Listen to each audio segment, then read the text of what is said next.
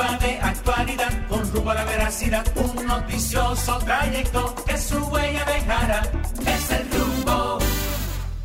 Muy buenos días, República Dominicana. Buenos días al mundo. Está al aire. Otra entrega de su espacio. El rumbo de la mañana, señores. Estamos aquí. Agradecer a Dios antes que todo, ¿verdad? Por permitirnos pues volver un día más a reencontrarnos con ustedes, llegar a sus hogares, a sus vehículos, a sus lugares de trabajo y poder realizar este ejercicio de comunicación diaria donde nosotros pues tratamos de esbozar nuestra opinión sobre los distintos temas de la vida nacional y pues gracias a la gente que nos elige y nos prefiere diariamente como su medio de información para informarse. Ustedes saben que eh, la audiencia mayor de este espacio, o no mayor, pero una cantidad importante de personas que siguen el programa lo hacen a través de la transmisión de YouTube en vivo, en streaming, a través del canal de Rumba FM, pero hemos tenido desde ayer un inconveniente porque el canal eh, YouTube le puso un strike, como se dice, como una advertencia y no hemos podido transmitir ayer y hoy. Mucha gente escribiéndonos por todas las redes sociales que qué es lo que pasa, que dónde nos ven. Pero ya si Dios lo permite, los próximos días tendremos un canal nuevo de YouTube solo para el rumbo de la mañana. Vamos a tener un canal solo para nosotros, para evitar que este tipo de cosas estén ocurriendo. Eh, porque la, el, el strike o la suspensión que le pusieron al canal ni siquiera fue por nosotros sino que fue otro programa que violentó unos copyrights ahí y entonces YouTube le puso una advertencia, pero al canal ser de todos, entonces nos perjudica a nosotros también. Entonces ya saben que vamos a tener en los próximos días un canal exclusivo de YouTube para nosotros transmitir nuestro programa por ahí y evitar ese tipo de cosas. Evidentemente nos va a tomar un tiempo, ¿verdad? Crearle la audiencia, los seguidores, ya este canal lo habíamos impulsado bastante pero no importa, estamos aquí y estaremos en los próximos días nuevamente transmitiendo por YouTube, así que haremos todo lo posible porque la audiencia nuestra que nos sigue tanto en el país como fuera del país a través de este, esta red social, pues puede enterarse del nuevo canal y pueda dar seguimiento como diariamente lo hace a este espacio El Rumbo de la Mañana. Miren, eh, muchas cosas, muchas informaciones importantes y también están llegando los viajeros. Ustedes saben que ya se acercan los días de Navidad. Después que entran los bre, ya la gente dice que estamos en Navidad. Pues. Por aquí llegó un viajero que estuvo por Milano, por Italia, por Suiza, por España. Ahora lo que lo veo es con la mano vacía. Y si me viene a mí, dije que trajo Sí, el que me viene a mí dice que vino con unos polvorones. A mí que no me traiga polvorones. Yo estoy, yo, yo, yo, él sabe que yo voy dos horas al gimnasio todos los días y él no para mí está trayendo dulce porque en Europa bastante tiendas de perfume que hay, bastante tiendas de traje bueno, de zapatos, de correa. Eso es un regalo a la altura de su coordinador pero trae unos polvorones, como dice el doctor Fadul. Oye, chocolate. No, no, no, no. Yo realmente. Ajá, yo voy a ver lo que él va a decir. Primero, buenos días. No, ahorita dice que andaba sin dinero para no, Primero, Un hombre que duró tres meses en Europa. No, primero, buenos días a toda nuestra audiencia. Buenos días a toda la República Dominicana que sintoniza este espacio, el rumbo de la mañana. Privilegio darle gracias a Dios Todopoderoso por el privilegio de estar aquí en pie y que ya extrañaba mucho la cabina aquí. Yo sé que eh, mis compañeros habían estado de su cuenta. Eh, en mi ausencia, a partir de ahora vamos a poner cierto orden. Sí, sí, sí, porque... No, pero usted no ha estado viendo solo, solo, solo, con mi ausencia ya Luis subió un punto y medio las encuestas. Eh, pero es hora que de que vuelva a bajar.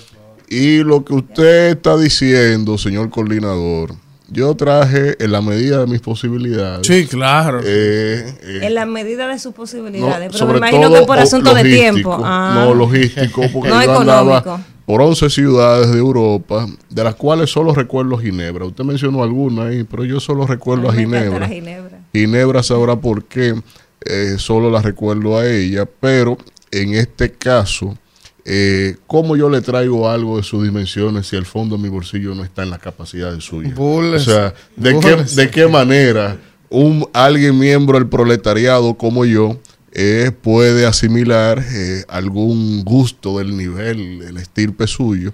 Porque eh, para eso yo tendría que ganar por lo menos la mitad de lo que usted gana.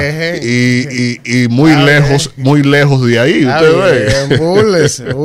Miren, eh, vamos a darle los buenos días a la señora Caminero. Ahora le cambiamos el mote. ¿Cómo le cambiamos? Ya no es la tío de seda. Víctor, y respetando su creación. ahora es la mandarria de seda. y respetándolo, la mandarria de eso de esa mujer se le metió el espíritu suyo. ¿Ah, alguien, tenía que ocupar ese asiento, ¿verdad? No, no, podía quedarse ese vacío. Yo sabía. No podíamos coger de una pata. Buen día, señores. Gracias a Dios que nos permite siempre estar aquí en vivo, en rumba, hasta las 10.30. Miren, eh, nuestra compañera Kimberly, tengo que excusar a Kimberly de sus seguidores tiene sus seguidores, Kimberly, los PRMistas desde que ve este programa. y más, no, no, solo los PRMistas, ella tiene su público. Ella no estuvo ayer y creo que no va a estar hoy porque ella tiene el niño más pequeño de ella. Ah, Fiebre, eh, apretadito del pecho. Ayer y hoy está igual que estaba la mía en estos días. Hoy me llamó a las seis y pico que estaba buscando clínica igual. Buscando para, clínica. Para ingresarlo, ya tú sabes, en ese corre-corre, así. Que nada, esperamos que el Rubito se recupere pronto. Sí. Porque dicen que esos muchachitos así, el Rubito no va a ser fácil. Esos muchachitos así que damos mucha carpeta de chiquito. ¿A quién salió? No sé. A su mamá. A su papá. Bueno, no se sienta. Ahora, a sus padres. A sus padres, porque el papá es lo que es sigiloso, pero también es un tormentico. Ahora, yo le admito que yo pensé mucho si volví o no.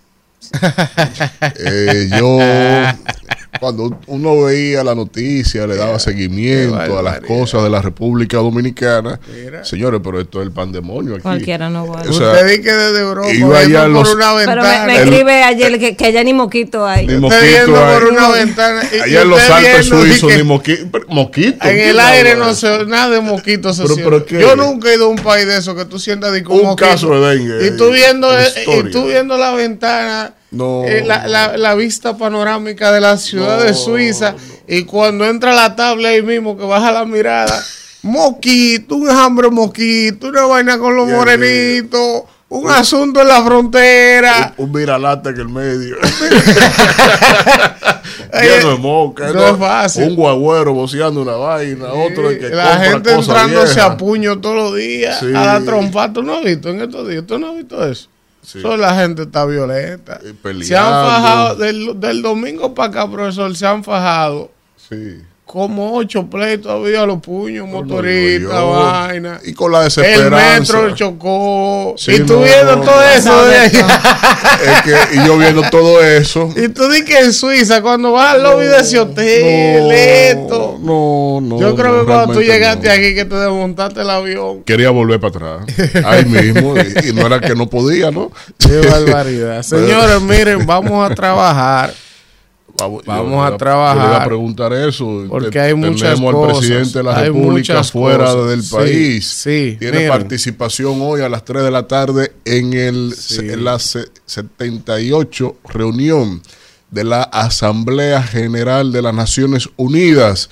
Eh, todos los países miembros de las Naciones Unidas se dan cita a este cónclave de los debates generales de la Asamblea General y que eh, circunscriben los primeros días del mes de septiembre hasta mediados del mes de octubre, en donde la Asamblea General, que tiene ocho comisiones, se reúne en modalidad así tal cual general y los mandatarios principalmente, o si no los cancilleros, los embajadores encargados de delegación o misiones especiales, dan, hacen presencia mediante estas interlocuciones en donde cada país miembro de la organización tiene un turno para revelar, plantear cualquier cuestión relacionada a los objetivos, a los principios de la Carta de las Naciones Unidas y que desde aquí entonces los mandatarios fijan su postura. En el caso de la República Dominicana, el presidente Luis Abinader le corresponde a las 3 de la tarde, está pautada para la sesión de las tardes del día de hoy y que eh, ya de lo que fue su alocución del anterior domingo, eh, vamos a ver las expectativas de cara a lo que significará precisamente esta cuestión del conflicto que no tiene, no tuvo que haber llegado a estas dimensiones, pero el afán populista y electoral se impone. Está bien. Eh, vamos con los vamos a ver qué dirá el presidente Vamos. de cara yo sé que usted a este días sin hablar, pero no, vamos no, a no. los Vamos a los titulares. porque esos esos intros de Víctor parecen su, su comentario. Su yo lo, discurso, yo lo manda el no, yo estoy orientando a la, a la, a la audiencia que hacía Sí, falta muy bien. en este Tú programa. ibas muy bien. La orientación iba perfecta hasta el final. ¿Y aquí que yo me levanto? pero Aquí que que usted, usted no tenía que meter me- la No, parte de populismo. Orientación y mi afán político. Qué ¿Cuál es el? Miren, señores, identidad. Dice aquí que Joe Biden se une al pedido, se une al pedido el señor Biden de enviar una fuerza a Haití. Está bien. Le dice por aquí que las ventas caen en los negocios de Pedernales por el cierre de la frontera. El ministro haitiano de Agricultura daría la razón a Abinader sobre la construcción del canal. Que tenga cuidado. Que allá cuando uno... Oh, allá Ya cuando... Barbecue ayer sacó la cabeza en el Allá cuando hay un haitiano que coincide con los intereses dominicanos, lo asesinan de una vez. Sin embargo, aquí hay un reguero de dominicanos traidores y son ministros de primera línea. ¿Qué le parece? Miren, dice aquí que el activismo político se ha rezagado por el conflicto de Haití. Es verdad, como que ha bajado un poco la marcha, pero eso es hasta el día primero de octubre. Compren su palomita, que lo que viene ni Netflix le va a ganar. Señores, aquí se van a armar unos líos en estos partidos cuando publiquen esas encuestas Bueno, y se hagan esa primaria, que la silla blanca del PRM le van a quedar corta. Ustedes van a ver los líos que va a haber en todos los partidos. Tú verás. Dice aquí, como decía Víctor, que Abinader hablará esta tarde a las 3 en la ONU. El gobierno toma acción en favor de los comerciantes de la frontera. Importadores ferreteros insisten sigue competencia desleal con los comercios chinos. Bueno, bueno, bueno, bueno. vamos a seguir con eso. Ah, no es que van a seguir, es ni que es en verdad, Europa. porque si ellos no pagan impuestos, eso es una competencia en desleal. Europa. Ah, que ni en Europa, que, que pagan impuestos. Usted va a España, usted va al polígono industrial Cobo Calleja. Ajá. Y eso es China en España. Y no pagan impuestos. Tienen su régimen especial. ¿Pero y por qué? Bueno, te estoy diciendo. No, pero no es que me está Ah, que diciendo. se mete- Pero no, vamos no, a ver, no, pero no, vamos a ver. Vamos a no, no, no, pero explíqueme usted a mí. O sea, si yo pongo un negocio, yo tengo que pagar anticipo y TEBI y toda la vaina. Entonces, si un chino viene de China, pone un negocio más grande que el mío, ganando y facturando millones, ellos ni tienen que pagar anticipo, ni tienen que pagar ITEBI. ¿Y qué vaina el diablo es? No, estamos de acuerdo. Pues, pues, entonces, a mí no me importa. Y mire que yo, ¿verdad? Con, lo, con los chinos tengo algunas consideraciones en algunos temas, pero yo no voy de acuerdo con eso. Tiene que pagar impuestos todo el mundazo y Yo- si no, que recojan y se vayan. sé Porque que- encima de eso. que en ninguna parte del mundo se ha podido. Ah, pues entonces, ah, pues siempre Yo es lo la que sé primera es- vez. Hay un Ah. solo país en el trayecto del sol. Así. Hay un solo país. Entonces, No me digas. claro que sí. Además, todavía las relaciones nosotros con ellos, nosotros, ¿qué es lo que le debemos a los chinos? Mm. Nada, entonces a mí no me venga con esa vaina, a los gringos, porque ya estamos obligados con la mano atada. Pero a los chinos no le debemos ni cuarto. Que no. ah, Claro le que debemos le- ya. sí, claro. Ah, bueno, porque no pagan impuestos, no, Sí, si ya sí, le claro debemos. que le no puede- debemos. Porque así no puede ser. Hay ¿Y entonces banco- cómo Hay avanzar este fondos de país? inversiones chinas que han tomado Porque, porque bonos. encima, porque encima de que no pagan impuestos, para colmo, usted se va a la mayoría de negocios chinos grandes y la mayoría de empleados son haitianos. Oye, esto, o sea, no pagan TCS, no pagan nada. Y ta- ponen el negocio aquí, se llevan los cuartos y ni dominicanos emplean. Son más, son más baratos. La mayoría son haitianos de los que emplean. ¿Cómo hacen aquí los dominicanos también, que contratan que mano de obra haitiana. Que yo soy drástico. Ah, pero que abran la línea a ver si es mentira. No, no, todo eso yo creo que es así. Ay, entonces, ¿cuál es la, electricidad? No, no, no, no, no. Debemos dejarlo ahí. No, no. Y mira que yo tuve, yo tuve una época, yo tuve una época que yo me metí a mi pica pollo chino, mi pechurina. Ahora, época. ahora no, lo hago. Ya no, Yo sabía, yo sabía. Ese hombre yo sabía que ella venía por yo ahí. Yo todavía me como Yo sabía que no lo veía y ella venía por ahí. Por eso fue de Ese hombre que fino. el tema. Ajá, oye. Pero yo no lo hago ya, no por un tema no, de, de, poder adquisitivo, sino por un tema de salud. Eh, Como ya yo tengo que evitar el colesterol, sí, lo, pero un pica pollo al año no hace daño. Que no. Un pica pollo, no, porque el para usted entrena. Que yo ¿Usted sabe dónde yo comía siempre? Allá en Fuenlabrada, por Versace. Yo comía siempre en donde, donde era ahí, su casa. Ahí en Fuenlabrada. No, sí, pero usted es privilegio europeo. Mucho pica pollo, mucho pica pollo que se metió usted ahí donde Susana, la china que está en la esquina de la. Yo yo, estoy, criado. Muchos chofán con vaina. Esa china, esa china y yo éramos panas. Susana se llama. Yo no he vuelto por ahí porque ya el colesterol, ya yo no puedo a mi edad. Y esa jipeta no cabe en su Pero ¿cuál jipeta? Sobre todo, ¿verdad? Esa jipeta no, cabe en su parqueo. Vamos a seguir no con somos humildes. Vamos a seguir con No somos humildes. Por el colesterol. No somos humildes por el colesterol. Yo no, me voy a ir a meter dos horas al gimnasio para meterme donde Susana. Pero precisamente para eso es. No, no es para eso. ¿Es serio? Es para estar en salud. Yo entiendo que uno hace ejercicio para estar en salud y para cuando se quiera dar un gustico se lo pueda dar con libertad. Porque ¿qué vida es esta de que si uno no puede comerse una friturita. Pero un gustico. Y no vinimos a trabajar. Lo que que lo de los chinos es un enchumbe de aceite, con, pero está bien. Sigamos con los titulares. Dice aquí que el presupuesto general del 2024 será de más de un billón trescientos setenta mil millones. Ahí que entre que se perdió ayer. Un economista que trabajó en el Banco Central y ese señor eh, no tiene simpatías partidarias. Ya usted sabe, ya usted sabe. La entrevista fue tan, tan apoteósica que hasta llamaron ayer pidiendo el link después. De la entrevista.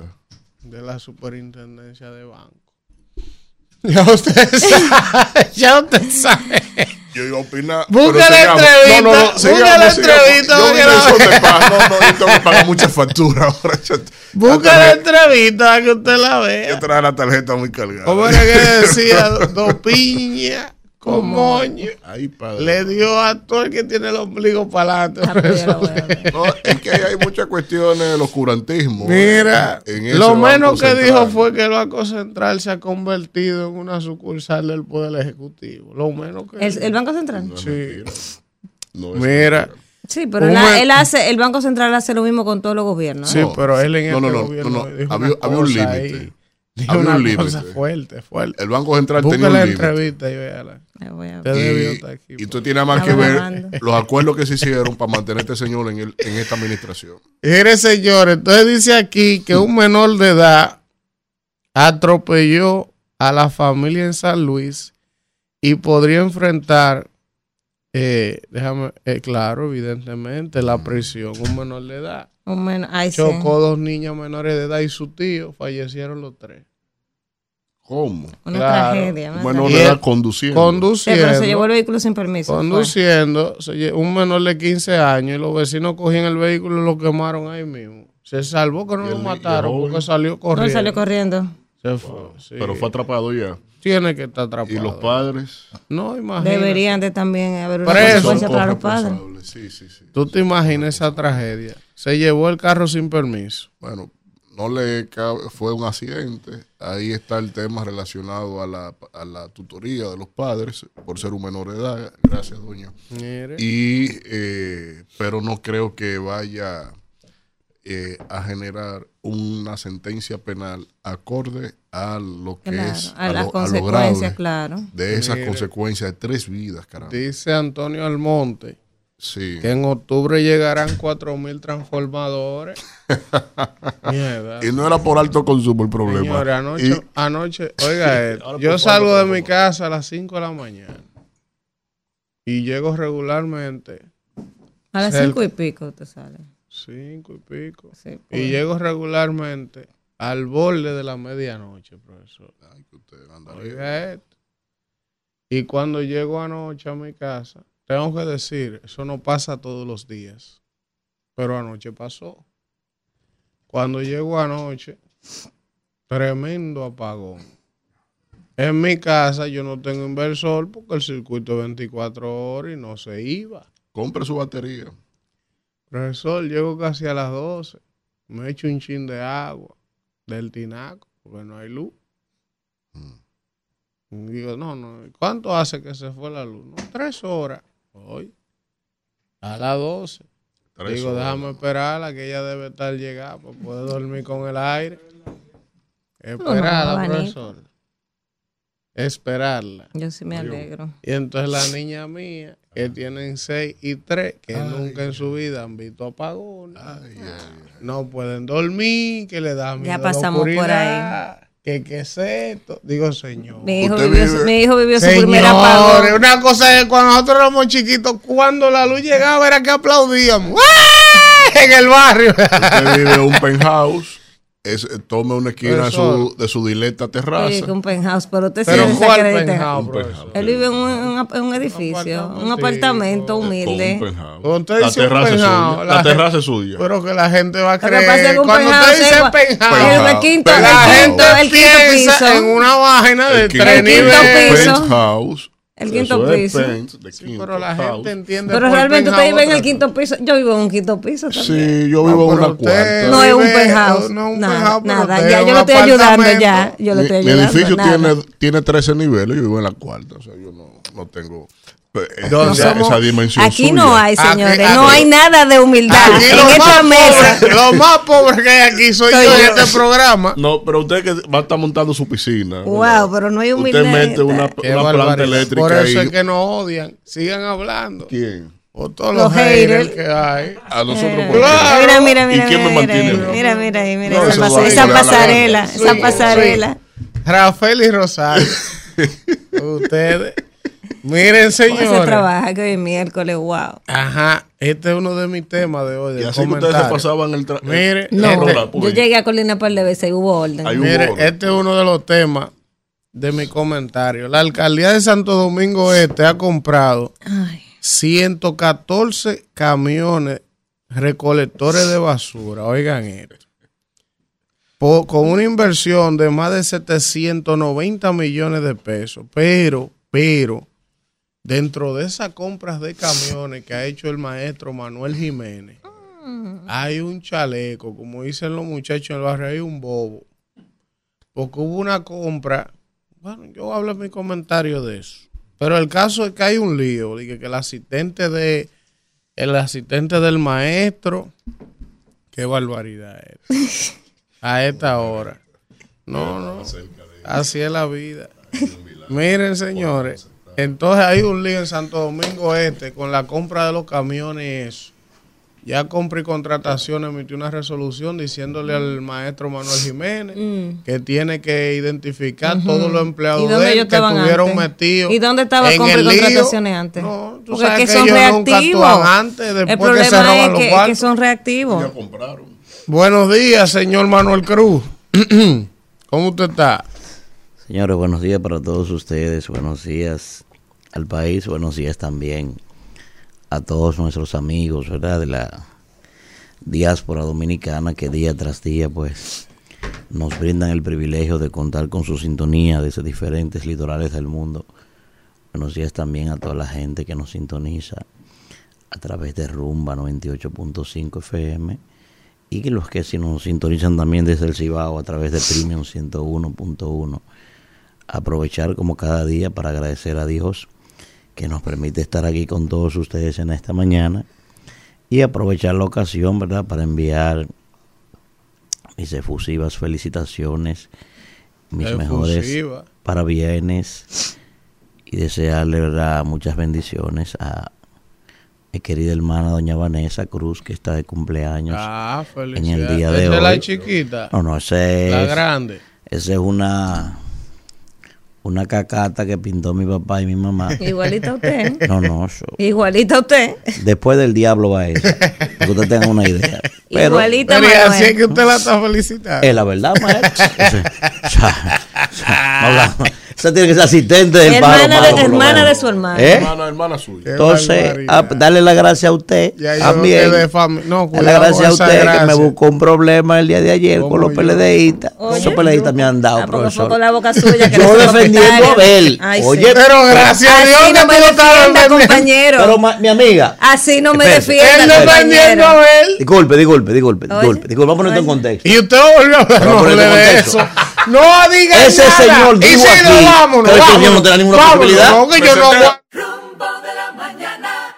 7.30 minutos de la mañana, esta gente hoy no está trabajando, no quiere trabajar, pero vamos a poner al coordinador a arrancar esto con su comentario, el señor Elvin Castillo. en toda Europa, en todos los lugares que fui, usted está bautizado como el más conspicuo. El más promiscuo. Eh, el más conspicuo de los comunicadores de la República Dominicana. Está bien. Eh, exija eso de su presentación a la subcoordinadora. Está bien, está bien. Miren, eh, señores, vamos a esto. Yo tengo dos temas hoy. Ustedes saben que ayer yo traje aquí un tema refiriéndome a la situación de la elección de la candidatura a la alcaldía de Santo Domingo Oeste por el partido Fuerza del Pueblo. Tengo que aclararle a algunas personas que a veces el fanatismo los nubla, los confunde. Yo ni soy miembro, ni me interesa hacerlo de la Fuerza del Pueblo, ni del PLD, ni del PRM no lo soy. Entonces, cuando ustedes entiendan que uno vierte una opinión que por alguna razón no les favorece, perfecto, ustedes pueden molestarse, pueden entender que no están de acuerdo con la opinión que he vertido, pero no ponerse a mandarle gente a uno, a comentarle, a insultarlo, a decir, a desautorizar a uno. Yo, ¿qué dije ayer? Oye, preguntas traen respuestas, ¿verdad? Y, acosos traen respuestas.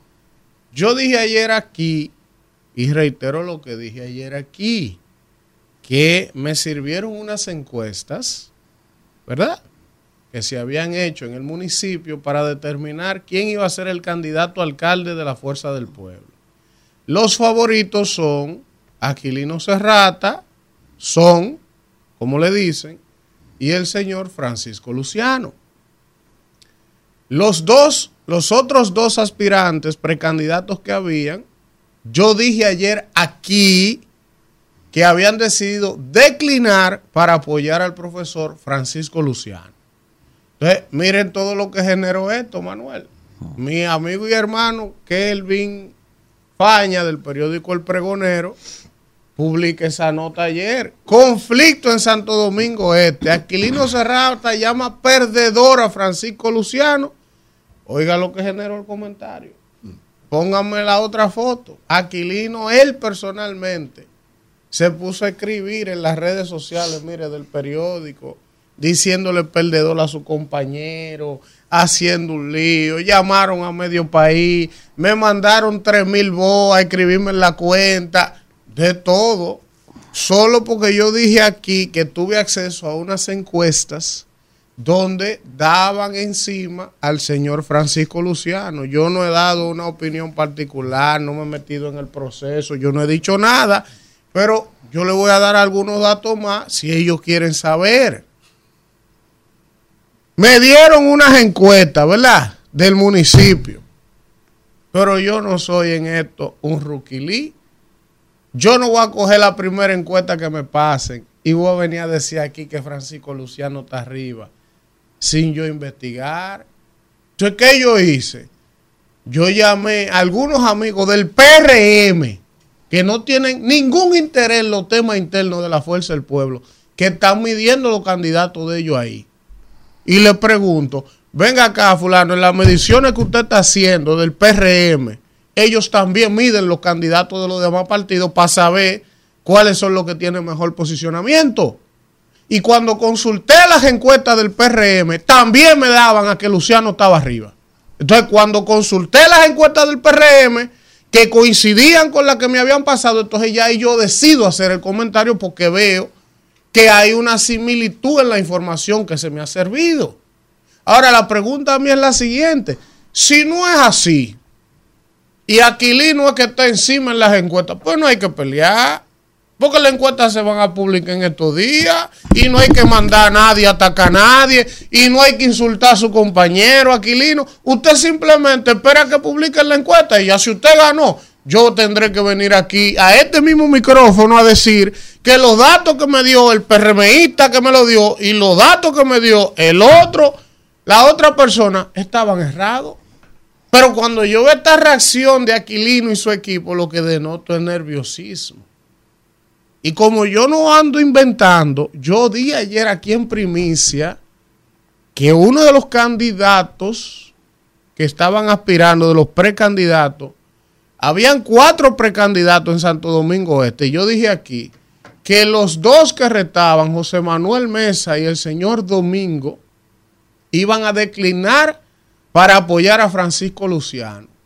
Y yo le pregunto a ustedes, todo el que sabe un chinchín de política sabe que si hay cuatro aspirantes precandidatos a una posición y de los cuatro hay dos que declinan y deciden apoyar a uno de los otros dos, ¿por qué ustedes creen que están apoyando a ese? Ah, pues tú crees que Mesa y el señor Domingo son unos locos. Ellos miden también antes de decidir a cuál de los candidatos apoyar. Y si los dos candidatos están apoyando a Luciano, ¿es porque está abajo en las encuestas? Yo pregunto. Pero pónganme el video, que yo dije ayer aquí en primicia que si iban a producir esas declinaciones a sus aspiraciones para apoyar al profesor Luciano, porque como me están desmintiendo, que yo estoy hablando mentira, vamos a ver la rueda de prensa que se efectuó en el día de ayer. Pónganmela con el audio. La oportunidad de en este momento histórico más de 20 años hemos tenido que asumir lo que es el grupo de Santo Domingo Este. Hoy me coloco como un soldado de mi pueblo, como un soldado de mi pueblo valiente, a luchar por mi pueblo y a entregar lo mejor a mi.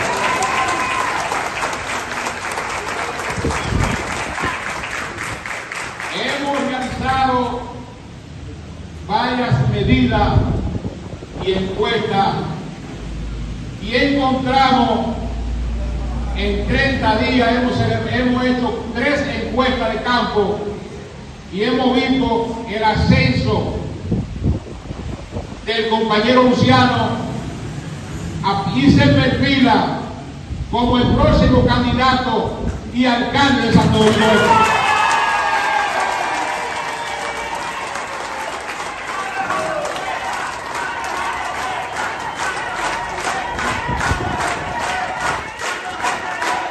Bueno, entonces yo dije aquí en primicia ayer que eso iba a ocurrir y miren el video ahí. yo digo, me dice a mí el sentido común. Si ese señor estaba aspirando a alcalde y declina para apoyar a Francisco Luciano, pudiendo apoyar a Son, es porque él también midió. Hoy porque corresponde Luciano, pero va, esperen, yo también le dije que José Manuel Mesa, el otro precandidato a alcalde, está de viaje y de que se baje del avión, ya tiene también un compromiso para apoyar a Luciano. Entonces, yo pregunto, ¿quién va a apoyar al que va a perder? Tú ves, eso como que para mí habla mucho, pero perfecto. Esperemos la encuesta que salga. El otro tema, pónganme otro video que hay por ahí, cortesía de N Digital, me parece, del periódico digital de Nuria, por favor Vamos a ver ese video interesantísimo. Nuestro amigo Rafael Félix, ministro de la Juventud de la República Dominicana, de manera bien intencionada, quiso organizar una especie de debate en el día de ayer entre los aspirantes a la alcaldía de Santo Domingo Este en su municipio. Y Rafael Félix, ministro de la Juventud, llevó ahí a Manuel Jiménez, llevó ahí a Dio Atacio, llevó ahí a Bertico, a los aspirantes de su partido para que la juventud del municipio escuchara las propuestas. Muy bien hecho por el ministro de la Juventud. Vamos a ver cómo terminó el debate. Ah, todavía. Bueno, entonces, eh, el ministro de la Juventud buscando, ¿verdad? Como joven que es, que los candidatos debatan, que presenten su propuesta. Miren cómo terminó el debate, por favor. Usted solo haga tres preguntas. Vi que no, no se habló de tiempo. No, solamente para lo, lo, siguiente, es que yo estoy en la misma situación. Yo me quería ir ahorita. Yo le di 10 minutos a usted porque me tenía que ir. Lo esperé 10 minutos. Así que el debate no tendría ningún sentido. Si, se desarma, no hay debate. Vamos a con una no. Si, si usted rompe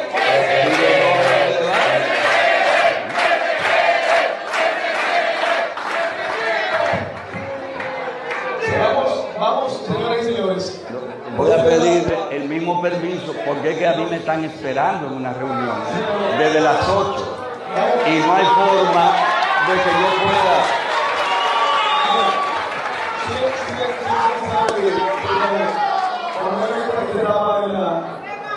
Eso no es debate, compadre.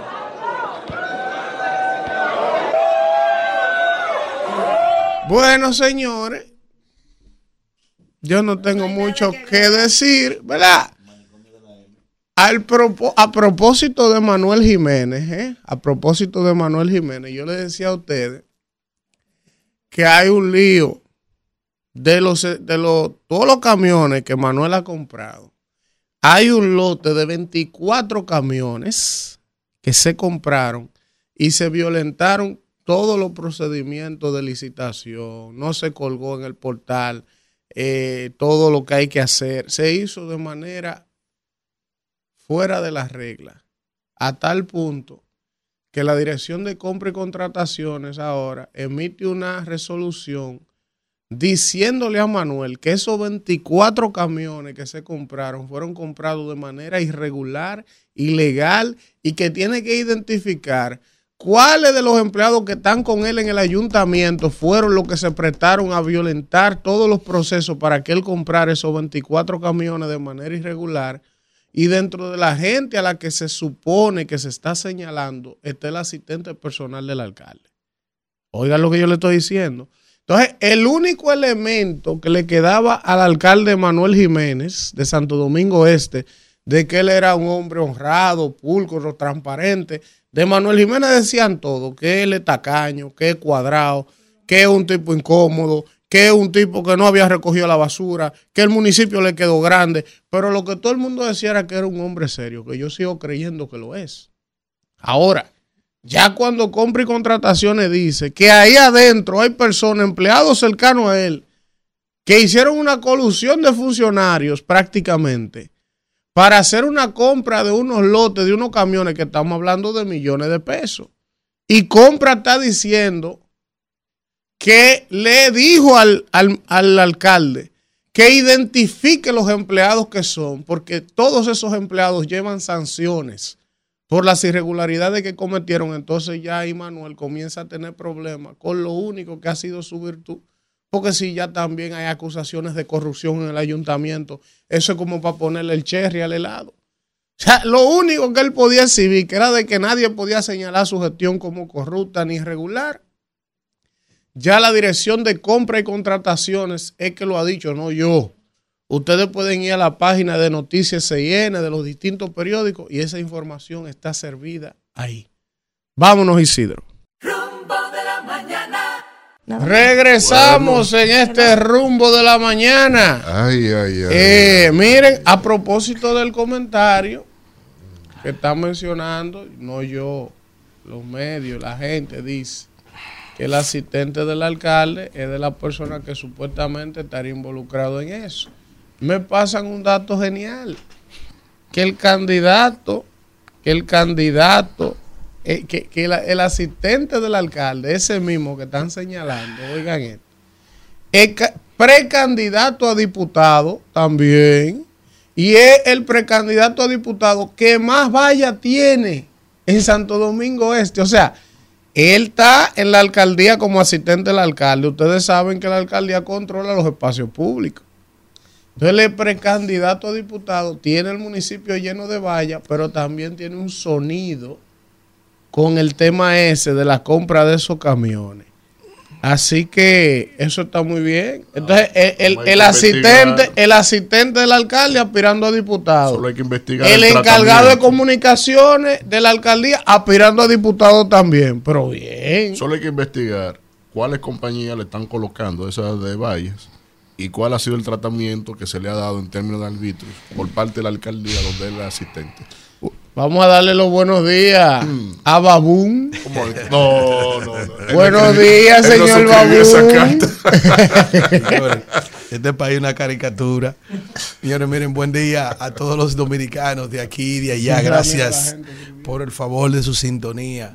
Bienaventurados los que lloran, porque ellos recibirán consuelo. Amén. Eso es San Mateo en el capítulo 5, en el versículo 4. Eh, yo escuché su comentario, totalmente. Yo, vamos a hablar ¿Cómo la se escuchó de la No, radio? Fuera de serie. ¿Cuál de ellos? No, no, el primero y el segundo. Porque usted está cogiendo candela en Santo Domingo Oeste. Y en el este Y también. entonces en el ahora. este usted acaba de prender dos, tres gomas. Eh, por el sur. eh, eso que pasó, eso que sucedió en el debate anoche en Santo Domingo Este fue épico. Las declaraciones, la, la de- las Fue detonaciones de. José Fran aquí Fue- ayer. Ahí te visa vergonzoso. Cuesal. Fue terrible. Ahí te visa Cuesal que publicaste un videíto No, eh, manipulado y no oye lo que pone. Yo no dije nada ni opiné. sí. Él limpió como Pilato. Para que no se la canquiña a nosotros. Buen día. ¿Quién Vamos nos habla y de dónde? Buenos días, buenos días, este super equipo. Le habla el pupilo de Tolentino. El Oye. pupilo de Tolentino. El cuarto Valentino. Dale. Adelante. ¿De Pedernales de dónde? Dígame. ¿De Adelante. Es que, Pedernales. es que quiero preguntarle por qué dijeron que los negocios están cerrados en Pedernales. Entonces quiero que él me dé su reporte como ciudadano de Pedernales. Adelante. Usted sabe que están cerradas. La frontera no está cerrada. Bueno, están pasando Adelante, pupilo. momentos difíciles. Diga. Yo me voy para mi casa. Yo me vine de pedir hoy. Quería decirle, mire, eso es muy lamentable lo que pasó con ese menor de edad y estaba leyendo esa noticia de, esa, de ese señor y esas niñas que fallecieron. Eh, no no podemos como inclinarlo como, wow, ese menor de edad eh, mató a esa familia, hay que ver eh, dónde estaban los padres de ese niño y demás, porque también me imagino que la familia está destrozada, porque nadie espera que su hijo, Dios libre, en la calle cometa una atrocidad así. Y también Elvi, estaba mirando, no sé si ustedes lo habían comentado en el programa, que a pesar de lo que está pasando aquí en Haití, eh, he leído que en el país ha habido una reforma educativa con los policías, eh, el gobierno está tratando de reducir la pobreza, ha habido creación de empleos y estaba leyendo que también había mejoras en la energía renovable, como una inversión de algunos 4 millones y pico de dólares. Entonces estoy mirando que el gobierno sigue trabajando a pesar de que estamos Bien. Todo eso, Miren, todo eso eh. estuvo leyendo por el sueño, profesor. ¿Cómo es? Él dice que estuvo leyendo, que llega el país. eh, Todo eso fue en el sueño, porque él le. Miren, siga ahí. Miren, eh, a la gente que nos sintoniza, ya tenemos un canal nuevo de YouTube. Un canal exclusivo para el rumbo de la mañana. Estamos trabajando en eso. En los próximos días empezaremos a transmitir nuestro programa solo por ahí, para nosotros solos, por, el, por la situación que se ha generado, para evitar que nos vuelvan a poner strike en el canal y todo eso. Así que Decirle a la gente, Sí. mientras tanto, que estaba preguntando ayer, los comentarios nuestros están En siendo reproducidos en RCC Media, Claro. es decir, en la página de YouTube Claro. de RCC Media. Adelante. yo no puedo así. Tengo miedo, profesor. Yo no puedo así. Tengo ¿Con miedo. Buen día, ¿quién nos habla y de dónde? Con Víctor y ella. Alfredo Se rompió. Dímelo, Alfredo. Buen día, ¿quién nos habla y de dónde? Rosendo sube. El programa. ¿Quién? Eh, pero, pero ¿cuál? ¿Cuál es el equilibrio? Yo siempre estuve aquí. No me he ido. ¿Quién? Elvin, ¿Quién es el equilibrio? Escucha. Víctor Villanueva. Ay, Tenole. Sí, eh, Elvin, Elvin. Elvin, este, este comentario que puso usted Santo Domingo Oeste, Ajá. Coño, qué vaina. Eh, te voy a decir algo. Luciano sacó un 20% en el 2020. Sí, en dos meses campaña. Y él, tra- y él traía un liderazgo arrastrado de- desde el 2020. Eso no me causa extrañez que él esté dominando la encuesta. Es duro, a Luciano, allá. compañeros Que si los resultados no le favorecen, que por favor, por favor, admitan los resultados y se integren a la campaña. Ahora ustedes se han dedicado a darle palo a la, a la, a la, a la avipa. Sí. Santo Domingo Este, los peleadores están como el diablo. Porque Él dice que usted se dedicó a darle palo a los panales. Y a mí- Que, que yo le estoy dando palo a los panales, Alfredito, dice tú. ¿Te diste cuenta, Alfredo? ¿Eh? me preguntó un que si Lionel sufría de la presión. Ay, ¿cómo es? ¿Cómo es? Oye, oye, lo que le ¿Te diste pregunté- cuenta, Alfredo? ¿Qué fue? Que le preguntaron que si Leonel sufría la presión, le preguntaron ayer. Buen día, ¿quién nos habla y de Dios mío, qué dónde? Gracias a. Dios, el presidente Fernando, un hombre sano. Pero yo no dije nada malo, Víctor. ¿Y qué es lo que le pasa a esta gente? No, porque no- oír a la gente, por favor. hoy. Buen día, Elvi. ¿Quién nos habla y de dónde? Charel Correa desde Santo Domingo. Adelante. Elvi, eh, yo como ciudadana dominicana me place, sentí, me sentí bien al ver el- al presidente Biden referirse al tema de Haití, porque eso me dio a entender que la voz de Abinader se está escuchando. Bueno, ojalá. Buen día, ¿quién nos habla y de dónde? Mandan un mensaje aquí conmigo. de usted. Piedra Blanca Bonao. Adelante. La mejor decisión del presidente fue esa de cosa de la frontera, porque no se aparecen haitianos aquí en Bonao. ahora Oye. No hay Ya se haitiano fueron bonao. todos. Ah, pero. Se lo- Doña Rebeca que se mude para allá. Hay lugares que. Oye, Rebeca está. Que se mude para allá. Buen día, ¿quién Le- nos habla de a usted dónde? aquí conmigo dice que el PRD, En la pausa que me el lo da. PRD está vivo, que deje de estar minimizando el ¿Quién? PRD. ¿Quién? Aquí son los que mandan. ¿Quién es que dice? Ah, lo voy a decir quién, lo voy a decir la pausa. Elvi, ¿Quién nos habla de dónde? Que el PRD está bien. Claro, maestro, Fidel claro sí. ¿Cómo es? El cañón, el terror de lo interactivo, Fidel Así Guzmán.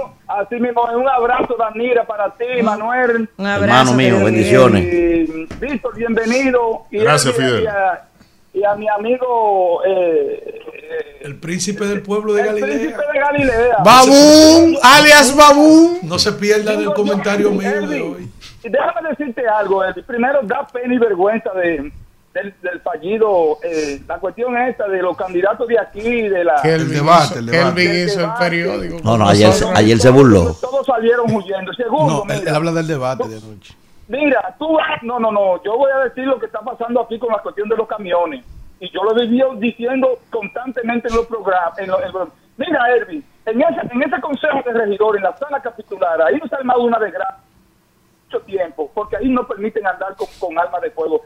Manuel Pérez siempre ha violado todo, todo, en, en, favor a su, a, su, a su gestión, violando lo que es el Consejo de Regidores. Él lo previó y lo dijo lo- el, el Consejo de Regidores recientemente, que no tiene interpretación y él la hizo por encima de todo el mundo. Y mira hoy las consecuencias que está pasando Manuel Jiménez con esos camiones. Eh, eh, eh, eh, el amigo Ricardo Nieves que dijo que lo más conveniente es que lo declaren, que lo declare inadmisible esta, esa licitación, porque mira hoy cómo está por compra y contrataciones con eso. Manuel Jiménez no tiene salida, no tiene salida aquí en el municipio de Santo Domingo. Adelante. Bueno, bueno, bueno. Buen día, ¿quién nos habla y de dónde? Buenos días, Elvi, Manuel, Abrazo, y maestro. Ahí, Víctor. Hey, buenos días. Que eh, los felicito por el programa, como siempre. y Gracias. Quiero hacer tres puntos rápidos. Fíjense, no sé si ustedes analizaron que en la alocución del presidente John Biden no mencionó nada más que Haití y a Kenia. Cuatro veces Haití, dos veces a Kenia, pero nunca se refirió a este país Es en verdad. nada. Entonces, el, el otro punto es, recuérdense que hay un problemita con el FEDA, que es bueno que ustedes comenten esa parte. Oh, Milagro, Oh, Milagro habló. Milagro habló ayer. ¿Qué dice Milagro? Oye, Milagro dijo que eso lo sabe todo el proceso. mundo. No, no, y que eso lleva un proceso, que después que se hace la auditoría lleva un proceso. de investigación. De investigación. Pero Ahí. ella dijo también que esos, esas irregularidades que hay en el FEDA la conoce todo el mundo. No, y que no hay nada oculto. Oye, ella dijo que, que nunca- eso lo conoce todo el mundo, pero si no sale en los medios, ella se queda callada. Sí, pero ella dijo que no quedaba nada oculto, que yo me preguntaba entonces por otros casos, como es el hecho, el, el solar del canódromo. ¿Cuál es Buen opinión día. de esa transacción? Me ¿Quién acuerdo- nos habla de cosas dónde? ocultas, Me doña acuerdo, me acuerdo de mamá, que mamá me decía, respete a los viejos. Buen día. Y respétese como bien. welcome back, Víctor. Ay, Rafael del Bronx. Eso, eso es para que Víctor me deje, óyeme. Rafael, ¿y por dónde tú no estás viendo? Yo, eh, Jessica me mandó un link y por ahí yo lo estoy mirando. Yo no sé lo que hay. La página. En la página. Ah, yo no sé. Jessica me mandó porque tú sabes. Mira, ya venimos con un canal de YouTube para nosotros solos. Está pendiente y riega la voz. Yo sé, no. No, usted, Jessica me tira de una vez. Olvídate que yo estoy conectado las 24 horas con ustedes. Dale. Porque cuando yo no hallo qué hacer, yo me pongo a ver lo que no he visto. Ah, cuando tú no encuentras qué hacer, que tú no ves. Sí, claro, por ahí cuando se quiere la gente de verdad. Óyeme, óyeme, eh, Víctor, te Sígame. voy a pedir encarecidamente que te quedes en Europa ahora mismo, porque yo voy a hacer algo que vi el lunes. Ah, vamos a ver. Yo vi tu líder, yo vi eh, tu líder que le hicieron una entrevista en el en, en Telemundo aquí y le preguntaron de la situación haitiana. Sí. Y él dijo, él dijo que esa frontera no se debió de haber cerrado, que esa frontera debió de haberse dejado abierta y utilizar los medios eh, eh, eh, consulares para conversar de esa situación. Pero yo le pregunto a tu líder. Diplomáticos. que sí, sí, para los, para los, los casos diplomáticos, exactamente. Pero yo le pregunto a tu líder, ¿a quién demonios se le va a buscar en la otra contraparte si no hay con quién negociar? Entonces no podemos negociar con nadie. Por favor, tenemos Yo- que tener paciencia. Debemos de olvidar la política porque es que este caso allá se ha politizado. Yo- y esto no sí, es un caso sí, político. pero esto es no un lo escúchame. No, pero, pero espera, porque tampoco es una cátedra que tú vas aquí. ahorita, Tú me, vas, tú me vas a decir todo lo que tú quieras. No, pero contigo en que línea, espera. Óyeme, óyeme, óyeme, óyeme, óyeme, óyeme, por favor. Tres minutos. Lo que yo quiero decirle es que este es un caso que lo han politizado y no se debió de verse politizado. Estamos de es un acuerdo. Para los dominicanos, Pero- allí no hay partido, allí De- hay de- déjame, déjame preguntarte algo, Rafael, espérate. Mira, mira, mi- pero mira lo que dijo el presidente. de Ah, pero bueno, no tiene oficio este hombre. No, no, yo soy retirado, tú lo sabes. Realmente no tiene oficio. No Qué tiene. No, barbaridad, ¿eh? pero el que lo politizó fue el gobierno. Miren, profesor. me mandan aquí, Manuel me sigue mandando. O sea que la audiencia de Santo Domingo Este es grande, Alfredo. Sí, sí, Allá sí. somos Me fuertes. sigue mandando. Oiga la que me mandó otro amigo ahora. Vamos a ver. Ya que es difícil comunicar con ustedes por teléfono, le paso lo siguiente para que lo diga. Ay, El caramba. asistente del alcalde aspira a diputado. Mm. La secretaria general aspira a regidora. El director de planeamiento aspira a diputado. El director de la juventud del ayuntamiento aspira a diputado. ¿Cómo? El director de comunicación aspira a diputado. Pero por si todo esto fuera poco, yo soy testigo. Yo compré un camión Mm. como negocio e intenté llevar y gestioné un contrato en el ayuntamiento. Dar ¿verdad? servicio, dar servicio. Me llevaron donde el mismo asistente del alcalde del que usted habla y tantas cosas se dicen, porque él es el que autoriza todas las contrataciones. Y me pidieron nada más y nada menos que el 40% de lo que me iban a contratar, que tenía que darlo en colaboración a la gestión. Entonces el camión no me iba a generar ni siquiera 50 mil pesos mensuales y yo tendría que pagar el chofer y la mitad del combustible. Eso dice un oyente. Wow. Pero otro oyente que está aquí me había dicho que, al- que el señor Sí. en cuestión, el famoso asistente, dicen, yo no puedo decir que es así, quita hasta un 40% para pagar deudas viejas que tiene el ayuntamiento con suplidores. Me dicen, El mismo así. me dicen que Dicen, me dicen que a partir de- Dicen. me me dice que a partir de ese listado que usted ha mencionado de directores que están aspirando a diputados, en este momento está reflexionando el que parquea los vehículos en el ayuntamiento para ver si aspira a diputado también. Ya que está esa ola de aspirantes ahí, Eso te, eso te grafica una, Una cosa. locura, ¿eh? Manuel, vamos a ver, respóndeme tú, Manuel. La gente. Es el equipo del alcalde, el que gestiona la gestión diaria de la alcaldía. ya tú sabes lo que están. Todos aspirando, no solo por cogiocas, sino vean ustedes la credibilidad que tiene de que Manuel se va a reelegir, que ellos mismos están buscando trabajo que hacer para Ah, después de los próximos cuatro años. escribe Judy Blanco. Judy Blanco nos escribe por Twitter diciendo: Dios, está difícil comunicarse con ustedes. Por favor, denle tiempo Va- a los va- oyentes. Vamos a darle 10 minutos más. Buen llamada. día. ¿Quién nos habla y de dónde? No hay YouTube. Buenos días, equipo. ¿Quién nos habla y de dónde? Wilson, permíteme darle la bienvenida al compañero. Gracias, gracias. Víctor, bienvenido a tu país. Gracias, gracias. Elvi, Sí. mira, recuérdate, mira, yo me encontré con el señor Toñito en Boga Boga. ¿Tú te acuerdas que yo te dije, verdad que sí? Ujú. Recuerda ese día que tú me dijiste, no, los peleadistas hacían. Yo le dije, mira, Toñito, nosotros estamos pagando luz, cara. Mira cómo tú andas en una Tajo 2023, cuatro guardaespaldas en una Prada blanca. ¿Y tú sabes lo que me dijo? Que andaba con el del Banco Agrícola, con Danilo. Me dijo, prepárate que ahora vienen los apagones financieros. Y otra cosa, y déjame decirte, Elvi. Hablé con una financiera que trabaja en el área financiera de la liga. Le digo yo, mira, miren por qué José Ramón está preso.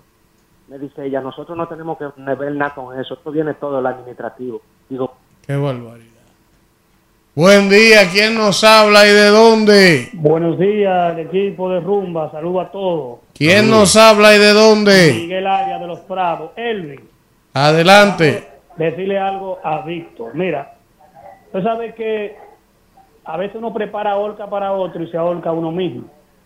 El presidente, el expresidente Leonel Fernández, en las locuciones que ha tenido en el tiempo, hace una semana y, a- y actual, está cometiendo demasiados errores que como mandatario tiene que actualizarse, porque está dando información que en vez de sumarle lo que le está restando. Cada vez que él habla en contra de las gestiones que está haciendo el presidente Luis Abinader, queda mal parado con la población dominicana porque está diciendo cosas que está haciendo el presidente que el pueblo está apoyando y él está hablando en contra. Por ejemplo, Lee habló de lo, del choque del metro, que eran empleados nuevos, pero aquí hay un empleado, salió en la prensa que tiene desde 2012 trabajando. No, ese señor era el área de mantenimiento, Ya, de limpieza. sí. Y fue cancelado, perdón, fue cancelado en esta administración y en esta administración por gestión de otra gente fue nombrado en el 2020 22, de conserje 22. el 22 de conserje a operador de tren sin capacitarse. ¿Qué es lo que tú vas a defender de eso? No, hombre, no, ya se sabe, ya ponchaste, ya ponchaste. que si ponchó ya, tú estás hablando disparate. eso. No, pero yo escuché Usted- bien. es válido, es válido. Pero no Víctor, No, es válido que tú le aclares porque a lo mejor él lo desconoce. Ahora, lo que él estaba planteando no es descabellado. Víctor, No usted vino de Europa, No. debió de venir más calmado. Buen día. Infórmese antes de hablar para Buen mí. día. ¿Quién nos habla y de Tres dónde? minutos, Lu- Luis Botel de Santo Domingo, tres minutos y lo voy a contar. Dale, Luis. Oiga bien, miren, oiga bien, miren. Ese muchacho que llamó ahí está hablando disparate, miren por qué. Ese muchacho de Conceren lo llevaron a, a- a- conducir el metro. Esa es una muestra más de la incapacidad de Luis Abinader Corona. Otra cosa, el presidente Luis eh, Leonel Fernández se pronuncia en relación a Haití como tiene que pronunciarse. Porque ¿quién fue el que negoció esa vaina? Fue el canciller y, y, y, y de, Luis Abinader y ahora están callados sin salida. Tienen que actuar obligados. Mira, ahí sale un haitiano diciéndole mamá de todo al presidente que yo quisiera agarrar ese haitiano para comérmelo vivo. ¿Cómo así? Cierre fronterizo es una decisión soberana del gobierno dominicano, dice Eso es así. el embajador chino en República Dominicana. Coja ahí. La geopolítica. Buen día. Buen día, ¿Quién nos habla y de dónde? Pedro de los Alcarrizos. Adelante, Pedro. Hay que aplaudir al presidente Luis Abinader. Por fin, de tanto aclamor, fue escuchado ayer en, en la reunión y el, y el presidente Joe Biden habló sobre el tema de Haití. Que la solución de Haití no está aquí en República Dominicana, sino en manos internacionales. Y el presidente habló sobre ese tema y hay que apoyarlo y estamos totalmente en apoyo. Que esa solución de Haití Bien. Señores, gracias, gracias por la llamada. No hay YouTube. Si Dios quiere, mañana o el viernes tendremos un YouTube nuevo. Eh, nada. Pero el programa continúa. El programa claro, el programa. Claro. Sí, no, no despidiéndose. De que ya se iba no a despidiéndose. Eh, Deberíamos ya. Demasiada carpeta para una hora de programa. Vamos al. Bueno, regresamos mientras la caminero se queja de que la pausa está corta con estos kamikaze que hay aquí. ¿Usted cree que va a haber mucho anuncio? Pero tenemos plan. Yo voy a hablar de jardín botánico. Vamos ahora con el comentario nada más y nada menos de la mandarria de seda. Víctor, por favor, corrija eso. Y en su defecto, a naturaleza propia el látigo. no, ya no va por látigo. Gracias. Usted se ha perdido muchas cosas. Qué va. La mandarria de Gracias, Víctor, y gracias, eh, Elvin y Víctor también, ¿verdad? Y gracias a toda la gente que está en sintonía cuando son las 8, 9 minutos de la mañana. Y yo hoy voy a hablar brevemente sobre la participación del presidente Luis Abinader en la ONU, en la 78 Asamblea de la ONU que se está celebrando esta semana en Nueva York y que el presidente hoy va a tener pues su participación está pautada para las 3 de la tarde, pero eh, quiero referirme primero a un tuit que pusiera el presidente en relación, en atención al discurso del presidente de Estados Unidos, Joe Biden, donde se refirió eh, a la situación de Haití. Vamos a ver, eh, Claudia, está listo por ahí el video, vamos a ponerlo para entonces yo bajar acá con algunas puntualizaciones. The United Nations must continue to preserve peace prevent conflict and alleviate human suffering. And we embrace nations stepping up to lead new ways and to seek new breakthroughs on hard issues. For example, on Haiti, the Caribbean community is facilitating a dialogue among Haitian society. I think President Ruto of Kenya's, I thank him for his willingness to serve as the lead nation of a UN-backed security support mission. I call on the Security Council to authorize this mission now. The people of Haiti cannot wait much longer. The United Nations must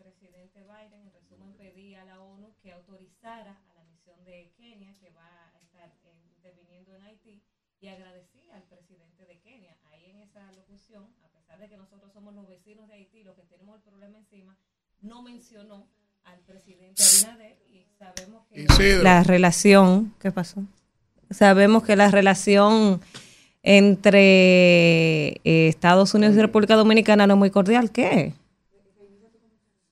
Bueno, el caso es que luego de ver esa, esa locución de Biden y el presidente Luis Abinader emitió un tuit eh, agradeciendo, dice que apoya la enérgica declaración sobre Haití del presidente Joe Biden eh, ante la Asamblea General de la ONU, solicitando al Consejo de Seguridad la aprobación una fuerza multinacional, enfatizó que Haití no puede esperar más. Y yo creo que al margen de todo, de que sabemos que la, relación dominicana con, Estados Unidos en este periodo no ha sido la mejor y todos sabemos por qué, yo creo que eso es una buena señal. Pero también pienso, y me, retrotraje a la última vez que Haití fue intervenido por una misión, y lo mencionábamos aquí en estos días, cuando vino, vino la MINUSTAH, que fue en el 2004 y que salió en el 2016, que no solucionó nada en Haití. Lo único que dejó fue los niños minustá, eh, de los hijos azules, de los cacos azules con, las haitianas, dejó niños huérfanos ahí, abandonó el país, trajo el cólera, ¿verdad? O sea, eso, eso es lo único que yo puedo recordar de la última vez que vino una misión eh, de Estados Unidos o encabezada por Estados Unidos a la vecina nación, solo dejó problemas porque esos niños hoy son delincuentes, son parte de esas bandas que están eh, afectando la estabilidad en la vecina nación. Pero ver que el presidente Biden menciona y quizás muestra cierto interés, puede ser eh, quizás una solución o una posible, un posible inicio de la solución a ese conflicto que vive la, vecina nación. El presidente hoy va a referirse en la ONU al tema de Haití, el tema obligado, y yo quiero traer aquí los últimos, el presidente tiene con este cuatro intervenciones en la ONU. En el 2020, que fue su primera participación, eh, recién iniciado su mandato, ahí él habló sobre el COVID, habló de las vacunas, que eh, pedía el acceso a todos a la vacuna. En el 2021, el presidente, eh, que tuvo su segunda intervención, ahí él habló de, Haití. Fue la primera vez que tocó el tema de Haití en las Naciones Unidas y ahí él decía en esa, en esa intervención, eh, la primera vez que tocó el tema de Haití, solicitaba a la comunidad internacional que asumiera urgentemente la crisis en Haití, enfatizando que no habría una solución dominicana a esa problemática. Esa fue la primera vez que el presidente dijo no hay una solución dominicana para la crisis haitiana y que todos nos sentimos muy orgullosos de ese discurso que dio el presidente y donde él hablaba de, de la, del liderazgo haitiano que era inexistente, hablaba del tema de las bandas, lo peligroso, el, el peligro que representaba eso para la República Dominicana, y él decía que los haitianos por sí solos no podían pacificar su país, por eso hacía ese llamado a la ONU. En el año 2022, el presidente una vez más llevó el tema de Haití a la ONU y en esa ocasión el presidente hablaba del impacto de la prolongada crisis que había en la vecina nación en términos de economía, de seguridad y estabilidad social. Y él hablaba de esos efectos de la crisis multidimensional de Haití y cómo afectaba a nuestra sociedad y la amenaza que representaba o que representa todavía para la República Dominicana, para nuestra estabilidad y para nuestra seguridad, sobre todo porque persiste el tema de las bandas. Ahora, esta es la cuarta ocasión que el presidente va a hablar esta tarde. Hay expectativas sobre su, su discurso. Ayer se reunió con su homólogo de Kenia para hablar y se firmaron unos acuerdos de cara a la intervención que va a hacer Kenia en esa en la vecina nación que uno quizás puede cuestionar porque dice, bueno, y lo decía yo aquí ayer, cómo un ciego va a acompañar a otro ciego a caminar, porque sabemos que la situación de Kenia no no es eh, muy diferente económicamente a la de Haití. Pero hay muchas expectativas sobre la, la locución del presidente esta tarde, es la tercera vez que se, se va a referir al tema de Haití. La diferencia es que ahora nos encuentra con la frontera cerrada, con una situación de tensión, por, porque el comercio está parado, por la construcción de aquel canal que ha traído pues cierta tensión entre ambos países.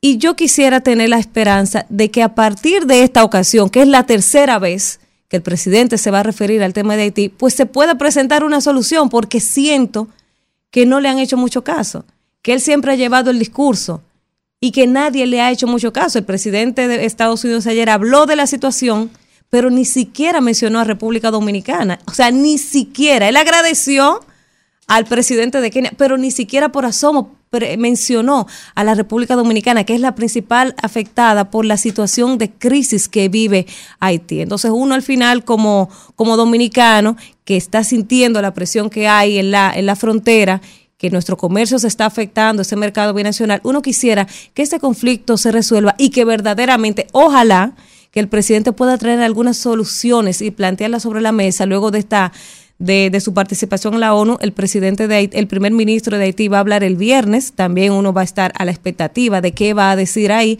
si se va a referir al conflicto, pero ojalá que por fin y por primera vez se le haga caso a lo que ha llevado el presidente a la ONU, porque ya van tres veces que toca el tema de Haití y hasta el día de hoy no se ha solucionado nada. Yo recuerdo que el año pasado en la conferencia eh, de Los Ángeles, cuando se realizó eh, la conferencia, el Pacto de Migraciones eh, en Los Ángeles el año pasado, en junio, la Cumbre de las Américas, gracias Víctor, ahí se firmó un acuerdo migratorio en el cual República Dominicana no firmó, evidentemente, porque nos iban a cargar la migración haitiana y entonces República Dominicana no firmó ese acuerdo. Estados Unidos en ese acuerdo eh, asumió que iba pues a a, dar acogida a cerca de 20 mil haitianos. Y uno dice, bueno, pero ¿y eso es lo que aporta Haití, eh, eh, Estados Unidos a la crisis haitiana? Partiendo de ahí, ¿qué puede uno esperar? Ahora en la Asamblea de la ONU, yo creo que las esperanzas para el país no son muchas, partiendo de los antecedentes que hemos visto de la última vez que vino una misión a Haití y solo dejaron proble problemas. siento que la solución de Haití tampoco va a estar en la ONU en esta ocasión, porque por tres años, como ya dije, el presidente ha llevado el tema y no ha traído ninguna solución concreta, más de palabras, intenciones, y eso no resuelve nada. Isidro. Rumbo de la mañana. Bueno, regresamos, regresamos en este rumbo de la mañana a propósito de eso, señor de la Cruz. Señor Alfredo. Alfredo, ¿y usted vio el estoico masculino oficial del DICRIN que se apió de la camioneta? Ah, bueno.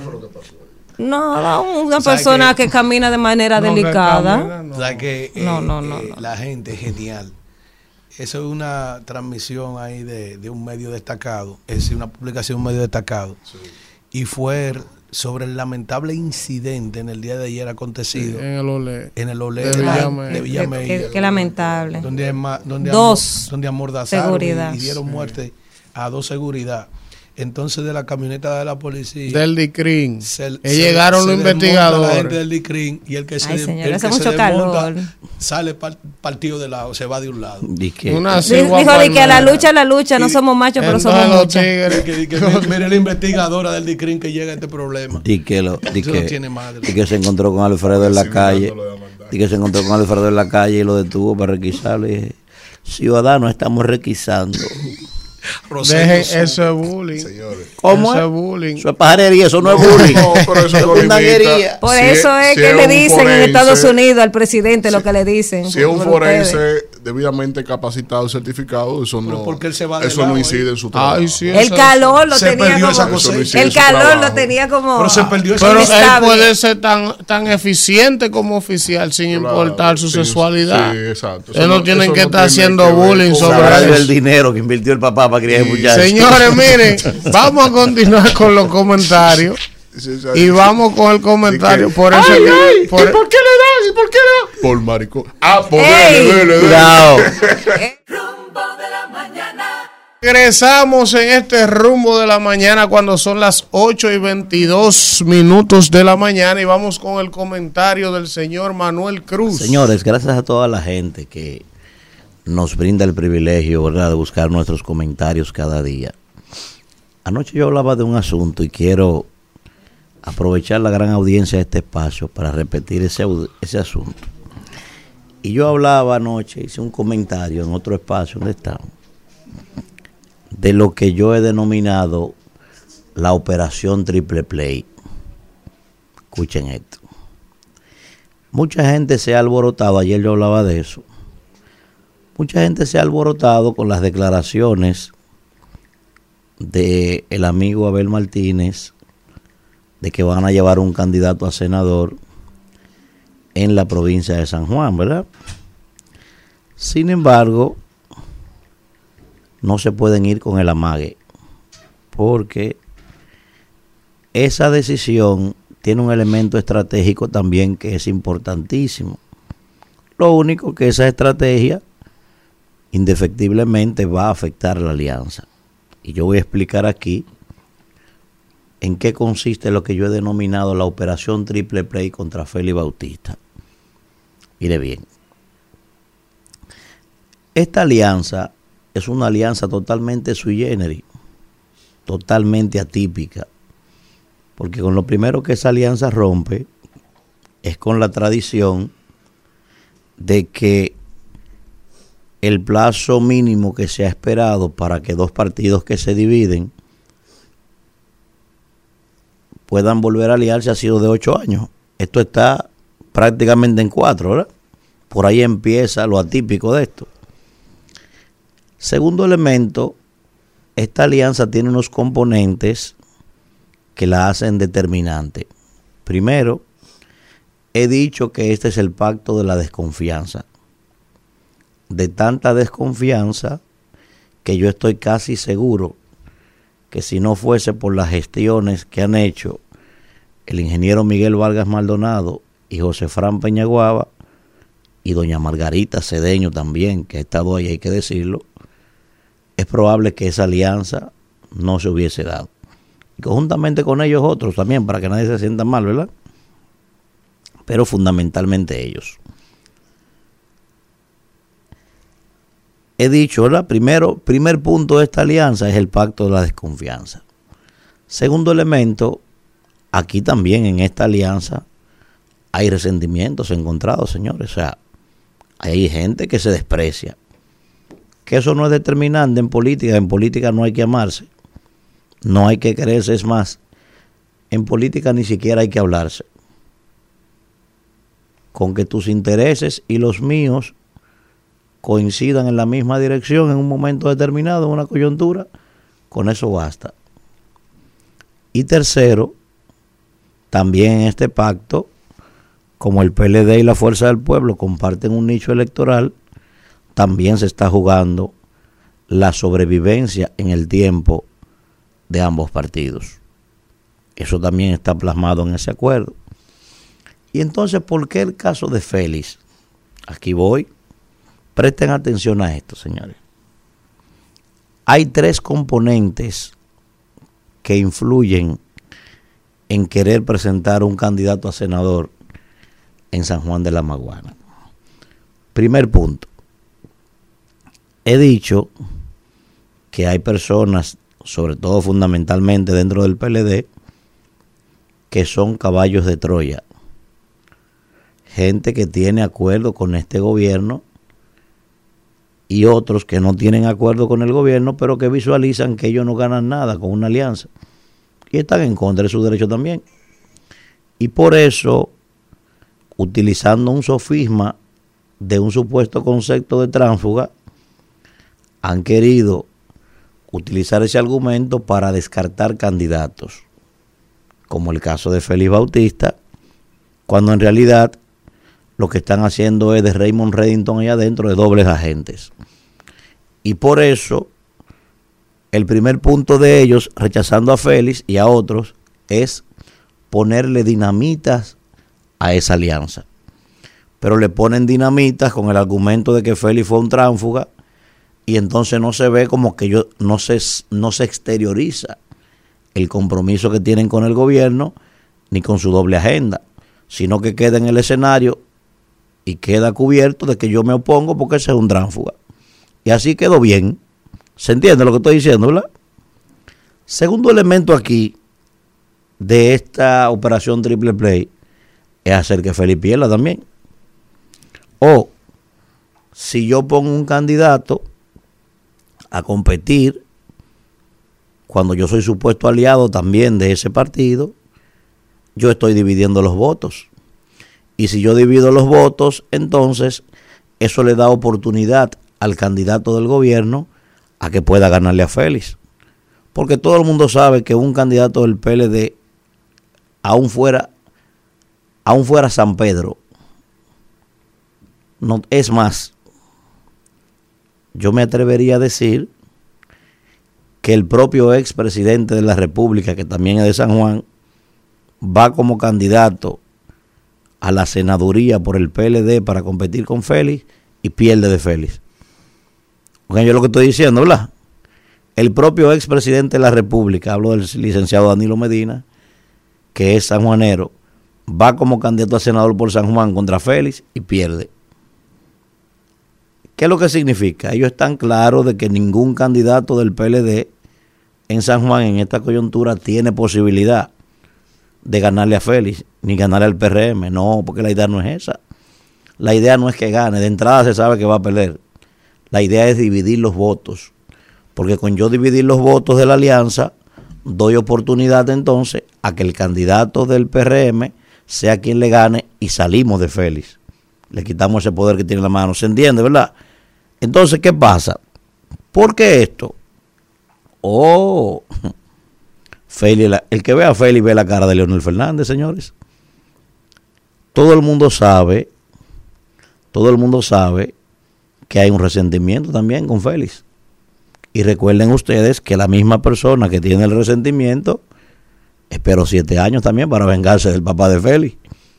¿Hoy eso se olvidó? No, no olviden ustedes que ese señor senador de San Juan, primero, le ganó a la hermana de un presidente de la República. ¿Eh? Que eso está ahí. En una candidatura que probablemente solamente para la presidencial se haya invertido más recursos que para esa senaduría y Félix le ganó a ella. Conjuntamente con esa hermana del presidente, Félix también le ganó a su propio hermano, al presidente de la República, y no a cualquier presidente. ¿eh? Estamos hablando de un presidente que ejercía el poder a su máxima expresión. Y conjuntamente con ella y con su hermano, también Félix le ganó al Estado, a los tres juntos.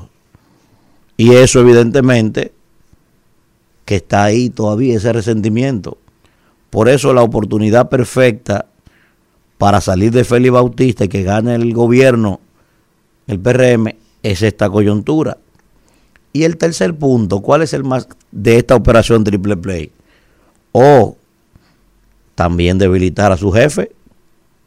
Y ahí es la parte estratégica más importante de esta operación triple play. ¿Por qué? Miren por qué, señores. Primero, Félix Bautista encabeza un liderazgo tan sólido en San Juan de la Maguana, casi un casicazgo, pudiera llamarse eso, que todo el que vaya en el bloque opositor en San Juan de la Maguana sabe que va a quedar debilitado, porque el propio Félix Bautista arrastra prácticamente todos los votos para su jefe, por lo fuerte que es su liderazgo allá. Eso significa que todos los demás partidos quedarían debilitados. Bueno, tiene lógica usted votar por Félix en una boleta y brincar para votar por un candidato presidencial en otra boleta del bloque opositor. Usted sabe que eso no va a pasar. Ah, pero ¿qué pasa también? Si yo pongo un candidato ahí adentro y yo divido los votos, yo obligo a Félix Bautista primero a tener que invertir más recursos en esa provincia. Segundo, yo lo concentro en su provincia a tener que buscar esos votos que le estoy dividiendo en otro segmento electoral. Y tercero, y tercero, cuando yo lo concentro en esa provincia y lo pongo a gastar más recursos de lo que él tenía previsto allí, ¿qué yo hago?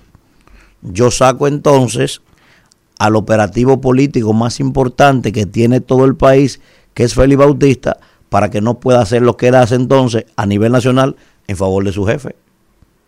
Usted me está entendiendo lo que estoy describiendo, ¿verdad?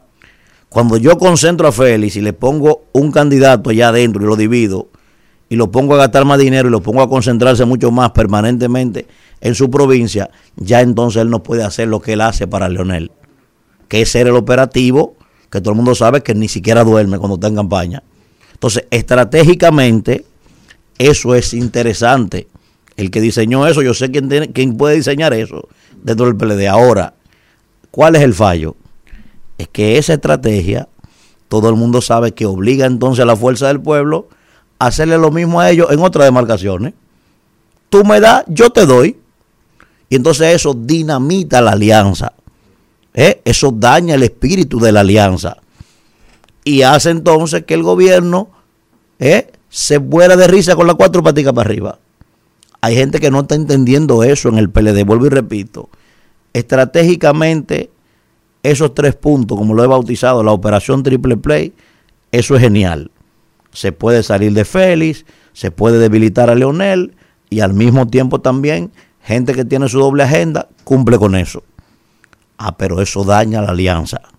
El esfuerzo que ha hecho Miguel Vargas, que ha hecho José Fran y que ha hecho Margarita y que han hecho otros, se lo tira por el suelo. Y al final, probablemente buscando ese ejercicio, ustedes entonces junten la sala con la cocina. Y si juntan la sala con la cocina, es muy probable que ustedes vean la nevera en la sala y los muebles en el patio. Y ustedes saben lo que yo quiero decir con eso, ¿verdad? Al que inventó eso, miren, al que inventó eso, todavía están a tiempo de darle para atrás. O de lo contrario, miren, se fueron. Dale, Isidro. Bueno, regresamos, regresamos en este rumbo de la mañana, señores. Ustedes se acuerdan que ayer, que ayer aquí nosotros trajimos la noticia de la carta de Babún. Babún. Con Babún no se puede. Babún es el presidente del PRM en Cabral donde Babún firmó una carta diciéndole a todos los empleados que si no votaban por él, iban a perder su trabajo. Entonces, Paliza reaccionó ayer a la carta de Babún diciendo que el puesto de trabajo que estaba en peligro era el de Babún ahora, que el PRM lo había suspendido para investigar. Y entonces eh, Babún está diciendo que no, que esa letra no es de él, que esa carta no es que esa carta no la hizo Que no el fue él. profesor, que no Le fue él. la firma. Eso es seguro para hacerle un daño. Y entonces, mientras tanto, Babún tiene un problema. Por otro lado, hoy va a estar con nosotros el profesor Melanio Paredes, miembro del comité político del PLD. Eh, ¿Cómo se lo explico? Ojalá me pueda responder mi No. pregunta, esta operación triple play que Ah, yo he dicho. tú sabes que él va a decir que no, que eso no es así. que es un invento mío, ¿verdad? Miren, eh, me manda un cuadrito por aquí la Pero productora. eso es para lo de Melania. eso no para Ah, ok, ok. Pero está interesante. Bueno, la inflación. La inflación. Eh, y esos audios que Víctor. No, no, no, no, eso es para mi comentario. Pero de cinco minutos de audio. No, no, no, no, pero vamos a poner una partecita. Cuando ahí. tú ves es un que Víctor- merenguito. Vamos a poner ese que Víctor está mandando audio. Mira, a propósito Ese de audio, me dicen, me dicen. ¿Qué le dicen a ¿sabes? ustedes? Porque a uno le dicen muchas cosas. A uno le Demasiado. dicen. A uno Sí. le dicen. ¿Qué es lo que pasa? Ustedes saben que el PRM, a propósito, Víctor, que estaba en Europa, que va a hablar de eso. El PRM hizo sus elecciones para elegir los diputados el domingo, Manuel. En Europa, en Europa, hay más o menos, más o menos, debían de ir a votar como 100 mil personas. Están inscritas, ¿verdad? En, en toda Europa. En, en Europa ellos tienen la distribución. Ajá. eh, ellos tienen en total 125 mil personas empadronadas en todas las circunscripciones. En exterior. Europa, exacto. No, del ¿En. Europa cuánto? Y en Europa tienen eh, 25 mil. 25 mil inscritos en el PRM. ¿Ustedes saben cuántos fueron a votar? De los 25 mil. Dos mil. 3 mil. Ah, mira. Tres mil. Tres mil, pues qué cerca. 400. Y de los 3 mil fueron 1200 en Pero yo España. escuché a Carlos que dijo que fue un éxito y no sé qué. O sea, iba a decir que o sea que, o sea que tres mil personas fueron a elegir a dos candidatos a Al diputados. liderazgo local. Al liderazgo local. Eh, fueron a elegir a dos diputados que van a representar después a toda la comunidad en, en Europa. Y Europa tiene un padrón que va a sobrepasar los 200 mil personas. Como el 10%. La- Las 200 mil personas, el padrón de la Junta Central Electoral. Bien. Y que allá se vota alrededor en el histórico, una, se tiene una participación entre un 35 y un Pero usted habla de eso 41%. en su comentario Sí. ahora en detalle. No, pero para que, para que se Mire, sitúen eh, pero los amigos digo, del PRM. Si hay 25 inscritos y votaron 3 mil. 3 mil, estamos hablando ¿Cuánto un es? Un 10%. 10%. Más o menos, un 10%. Sí, Un 11. un 11%. Eso, eso yo no sé, pero eso es muy bajito. Claro. Nunca había pasado eso en Eso la historia de ningún partido en O Europa. sea, por lo menos se espera De una participación de un 40. No estamos hablando de un partido en el gobierno, hasta de un profesor. 30, hasta de un No. 30. Estamos hablando de un partido en el Y gobierno, que- eso es más complicado. que- y que no faltó Pero dinero. eso evidencia el descontento que tiene la diáspora oficialista Descontrolado. con las Eso evidencia autoridades. muchas cosas que también se va a reflejar Ah, aquí. Que la fuerza del pueblo se ¿con está llevando. Y que pasó también en Estados Unidos. Claudia, ¿con quién vamos a hablar? Porque en, en Estados Unidos pasó lo mismo. ahora. No, pero lo que sale la llamada. Usted no está Mire, haciendo mire, aprovechar, aprovechar aquí, que usted está en chisme. Aprovecha, Vamos a hablar de algo importante. Aprovechar, Ah, y eso no es importante. No, no, usted está en chisme. ¿Y por qué Aprovechar. Déjeme, déjeme, déjeme, déjeme hacer una recomendación. Vamos a ver. Quiero invitar, señores, a todos los dominicanos, y como ya esto es globalizar, ¿verdad? Es globalizado, a todo el que nos esté escuchando en cualquier parte del mundo, búsquense, señores, la participación del día de ayer del presidente de Colombia, el señor Cuéntenos, Gustavo ¿Qué fue Petro. lo que dijo Petro en la ONU? Profesor, Vamos a mire, ver. Cuando yo lo escuché me acordé de Cantinfla fue. Porque él hizo un paralelismo entre lo que es No, no, no, no, Unidos, no, la no. doble moral Profesor, profesor, ese hombre hizo una descripción de cómo la ambición de las potencias, profesor, y cómo esta gente Oye, eso fue una cosa. Profesor, la gente llorando, la gente escuchando esto. Lo ponía ahí, yo lloré escuchando a este hombre. O sea, yo no he visto. Solamente la película de Cantinflas, profesor. Me acordé de él, fue su excelencia de 1965, que hace un discurso así mismo en, en significa la Asamblea General y él da un discurso ahí como embajador. Yo escuché a este hombre ayer, digo, no, porque esto, esto es fuera de serie, profesor. Son 21 minutos que no tiene. Oye, oye, dice él, vengo de la tierra, de uno de los países más hermosos del mundo, pero lleno de sangre.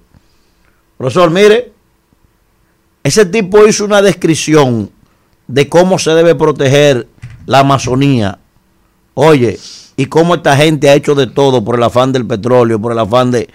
Pero una cosa extraordinaria, de verdad. Yo espero que la gente Lo que, lo busque que- este lo que- discurso. Lo que debió pasar ahí. Brillante este sí, hombre. es brillante. él. Sí, sí, sí. Coño, lo de que debió pasar ahí era saltarse el fuero de la Asamblea de las Naciones Unidas y agarrar presos todos esos gobernantes que han sido financiados por el narcotráfico, empezando por él. Pero usted no sabe una eso. cosa, discúlpeme, una, ¿Y cómo co- usted sabe una eso? cosa es, una Son cosa es, acusaciones. oye, Espérese, ¿cómo usted sabe eso? Espérese, ¿cómo usted sabe eso? A ver, presénteme que sea una, una... le voy a decir como le dijo el ciego a usted. Le voy a decir como le dijo el ciego a usted. Le voy a decir como le dijo el ciego a usted, que el Si ciego tú lo llamó. Que el ciego lo llamó. Usted Ya tú diciendo dijiste, ya que tú- aquí se ya- muere de hambre. Ya tú dijiste. Muéstrame un Tú papelito. lo pusiste a él como el redentor. Como el No, no, no, no, no, del discurso. Permítame expresar. Usted se va a expresar. Ahora, el planteamiento que él hizo, no es mentira. Es el discurso que es está el hablando. gran problema, discúlpeme. El gran problema es que el ateo se sabe la Biblia completa. Y los farsantes son así mismos. ujú. Los farsantes disertan a nivel mundial en conclave de, ese- de esa naturaleza con un conocimiento increíble. Brillante Que este pasmar- incluso los psicópatas son gente brillante. Ahora, cuando tú escuchas ese canalla, porque ese es un canalla, Ajá. un impostor. Ajá, Oye oye. bien por qué. A ver, vamos Lo a ver. primero que fue financiado por el narcotráfico. Pero ¿dónde está la prueba? Pero no es que tú me la pides, que eso está ahí. Pero ¿dónde está? Pero que no es que tú me la pides, que eso está ahí, su hijo lo admitió. Pero, pero no, yo, yo, yo, Está yo bien, está bien. Y lo primero y lo segundo que hizo él fue que cuando llegó le cumplió a quienes él recibió su dinero por el financiamiento de su campaña con decirle que solamente serían extraditados a Estados Unidos luego de que sean reincidentes.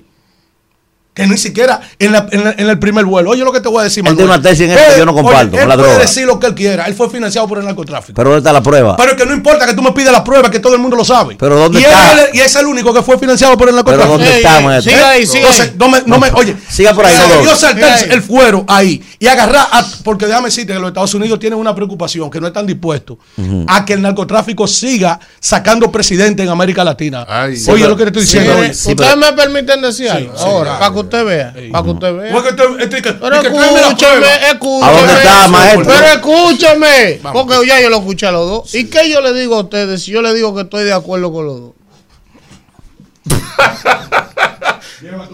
los dos tienen la razón. ¿Cómo que Porque lo que Manuel está diciendo es verdad, plenamente. Y lo que Petro dijo ahora, lo que Alfredo está diciendo también. Pero oye lo que dice Petro. También. Profesor, Pero- se refirió al tema, profesor. Petro, ¿qué ha dicho? una cosa no tiene que ver con la Espérese, otra. pero escuche que él se refirió al tema. Usted tiene que escuchar el discurso. Él dijo, él dijo, el poder global identificó una hoja como maligna que está allá en mi país. Ahora, para ir detrás de esa hoja, queman los bosques, queman la Amazonía, para ir detrás de esa hoja. Sí, y pero- matan más gente quemando vuelvo- la hoja. Vuelvo ¿No y le digo, lo que Petro ¿Eh? dijo ayer, que Sí. tú te estableciendo Genial aquí, esa vaina, no es verdad, estoy en contra es brillante. Ahora, lo que Alfredo está diciendo también es verdad. Entonces, también es verdad. ahora, yo- ahora, donde, porque no, co- lo que tú planteas y lo que Manuel plantea no tienen un punto de encuentro. ¿Verdad? O sea, Lo que eso es la Kennedy lo y la que dice- 27. Lo que él dice es verdad. Lo él hablando del discurso capitalista. Ahora también es verdad que él cogió Yo su cuarto. Pero no sabemos eso. Que no sabemos Los líderes no- tienen no- que Ahí te va- y tú paradigmas. tienes que no ver. de eso. Ah, pero no si le dan al hijo y era parte de la campaña, Ah, tú pero no yo no sabes. sé, maestro, yo no tengo prueba de eso. Los líderes Oh, tienen oh. que ser paradigma de comportamiento para las sociedades. Sí, yo no Después leí. todo lo que hay es demagogia. Le, Vamos, pre- espere, Víctor, le pregunto Víctor, yo, mire, vamos, que mire cómo le voy a preguntar. irnos, preguntar. que irnos. Le pregunto yo, ¿A quién no tú hay gente aquí en este país que le cogió su cuarto a Quirino y le Vamos, cogió Isidro, vamos. Rumbo de la mañana. Regresamos en este rumbo de la mañana con un invitado especial. Siempre me gustan las entrevistas con el profesor Melanio Paredes.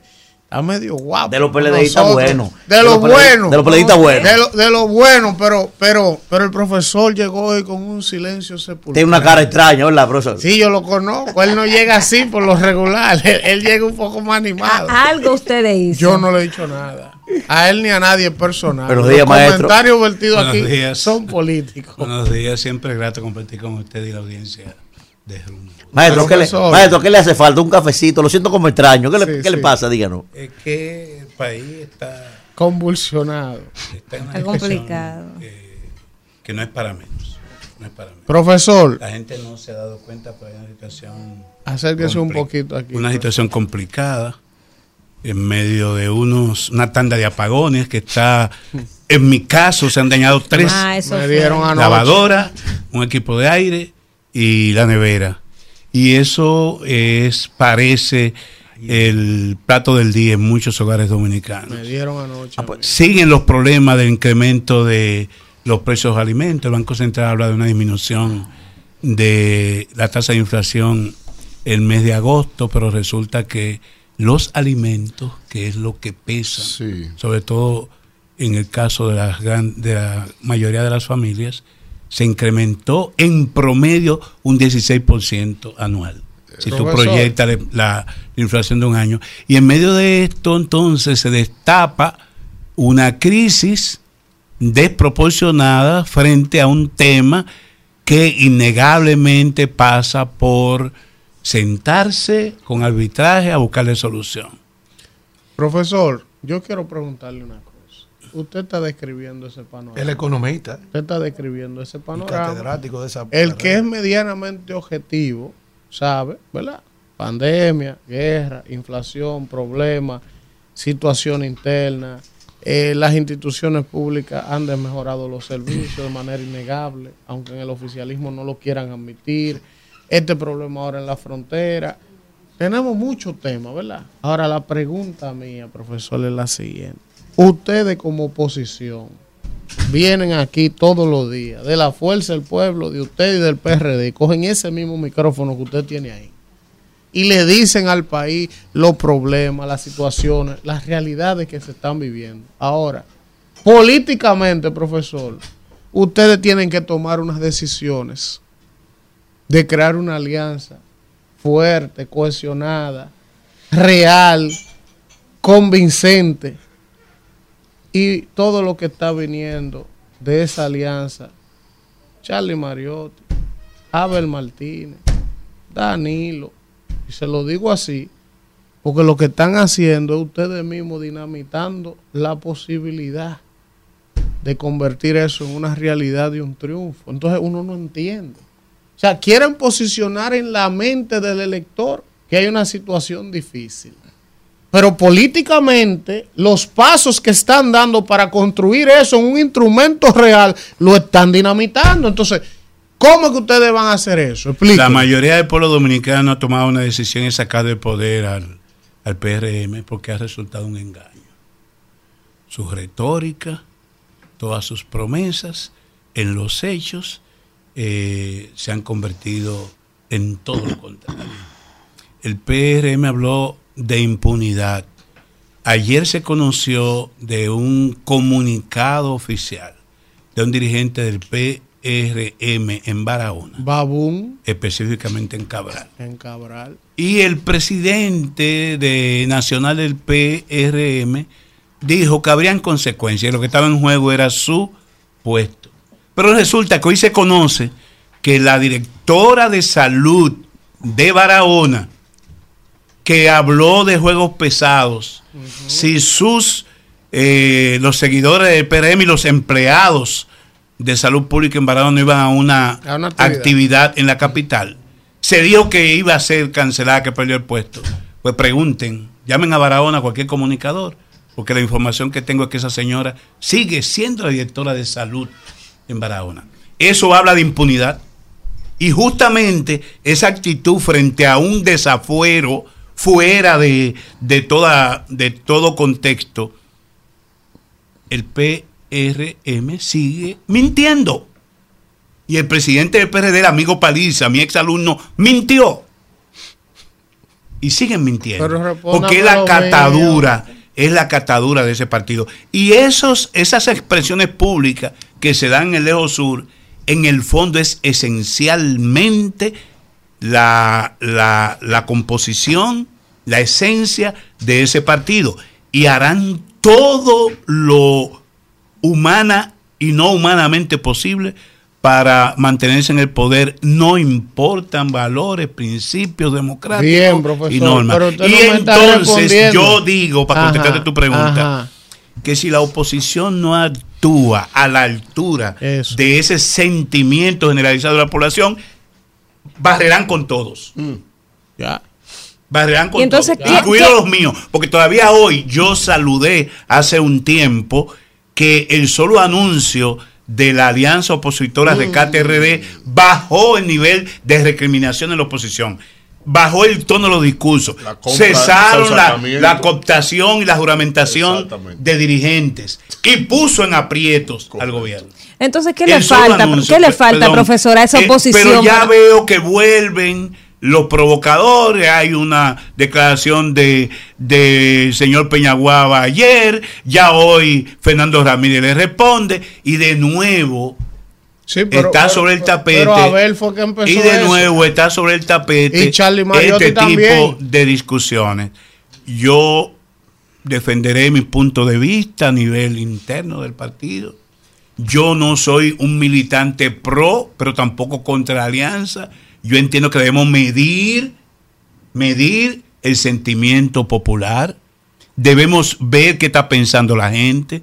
Debemos ver quiénes están sufriendo los embates de los desafueros de este gobierno. Que viene mi comentario hoy. Y a partir de esa realidad, los actores políticos en este país tienen que ponerse a la altura de las circunstancias.